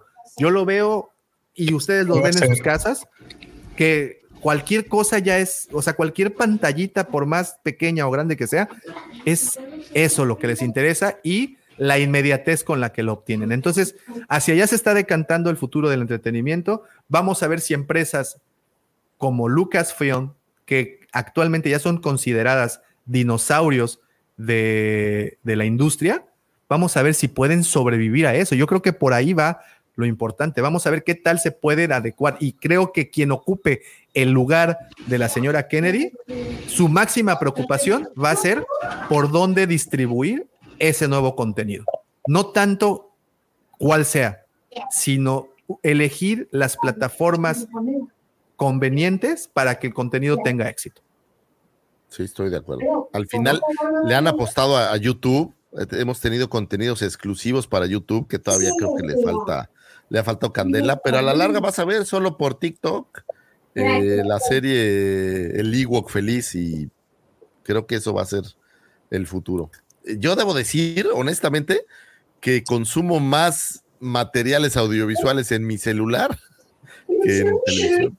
O sea, O sea- al, al- al grado de que eh, muchos se educaron, porque a mí me tocó cuando estaba en la carrera y para muchos después de mí, que el formato para grabar tendría y debía ser horizontal, porque decíamos que nuestra visión es eh, estereos- estereoscópica, ¿no? Entonces, pues tenemos que eh, satisfacer esa, pues esa anatomía, ¿no? No sé cómo llamarle, pero bueno, tenemos que, nuestra visión va, va dirigida a ese ángulo. Y actualmente los contenidos más consumidos son verticales. ¿Cuándo íbamos a pensar que en un formato vertical se iban a crear cosas y que eran, iban a ser las más consumidas? Entonces sí, el entretenimiento está cambiando y lo interesante, como les dije hace un momento, creo que es ver cómo eh, estos viejos del entretenimiento, como lo son Lucasfilm, van a adecuarse a esto nuevo.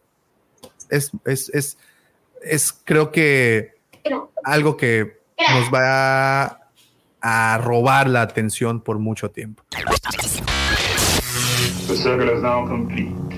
When I left you, I was but the learner. Now I am the master.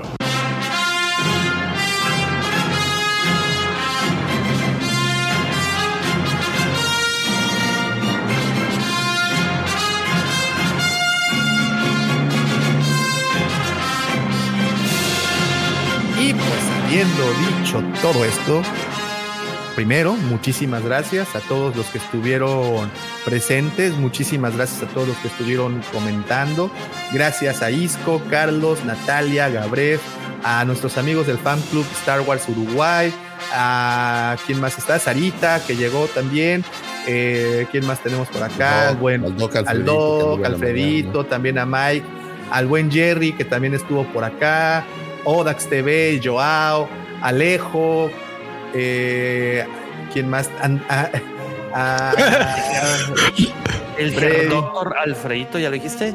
Sí, ya Isco, todos, a todos, Ya. todos, Carlos, muchas También este Javi, Javi. Javi, también Javi. Wankenobi, mira Edgar que viene llegando, saludotes. Edgar, Fer Fornatero, gracias a ustedes. No, gracias a ti, Fer. Muchas, muchas, muchas gracias por estar aquí. Eh, LGP, que también Alejo. LGP que nos dejó porque se fue a ver el documental del, de A, George a. Sergio Acosta también que estuvo por ahí. Ah, también a Costa, también Kyber. al Arco Kyber, también a Al Matas, al Matas también andaba viendo. Andresillo el Ojillo también, saludos. Saludos a todos, muchísimas gracias, pero nada de esto hubiera sido posible sin la colaboración, sin los comentarios puntuales, picosos, controvertidos, incendiarios de mis queridos amigos, por supuesto, también sus amigos, el buen Pepillo, el buen Chequillo, el buen Giorchillo y obviamente también al que denominaron el segundo sol de Tatooine, al lujo de Canto Bike. Algunas lo llaman el Luis Miguel de Mos Eisley. Él es el extracto de mitosaurio, el extracto sólido de mitosaurio. Mi querido amigo, mi hermano, arroba Lucifa. Muchas gracias, gracias por habernos escuchado, señores. Ha sido un placer estar aquí y un placer poder compartir todo esto que tenemos guardado para ustedes. Gracias a todos los que se conectaron, nos escucharon, nos comentaron. Gracias si nos está escuchando en el podcast. Es verdaderamente increíble poder llegar hasta sus hogares o donde, oye, sus baños o sus closets o donde sea que nos escuchen. Les agradecemos de todo corazón. Gracias a mis queridos compañeros, Checo, Pepe, mi querido George. Gracias, mi querido profesor, no pudo llegar, al tocayo que andaba festejando su cumpleaños. Les mandamos abrazos. Y pues nada, señores, gracias a, a Juanito que nos escucha todas las semanas, a los guampas, a, a mi vieja le mando un beso, no es a ti, Dauma, digo, es a mi Ah. mujer, hoy, lamenta no podernos escuchar porque está en los brazos de Morfeo, o sea, está con alguien más, de modo. Eh, pero bueno, pues sin duda alguna es un placer estar aquí con ustedes y nada de esto podría ser posible sin aquel a que, el- a que han denominado el primer sol de Tatooine, el señor eh, productor, el señor que hace que las sonrisas de las señoritas caigan junto con sus bragas, el señor dios de las canoas, el galán de Doña Carmen y mejor amigo, dicen que de Arjona, no lo sé, eso dicen, nuestro querido arroba Davomático. Muchísimas gracias, gracias a todos. Muchas gracias. Recuerden que esto sale en su versión audio el lunes a primera hora, ya lo tienen disponible. Gracias, pero no nos podemos despedir sin antes desearles que la fuerza los acompañe, señores. Gracias y hasta pronto.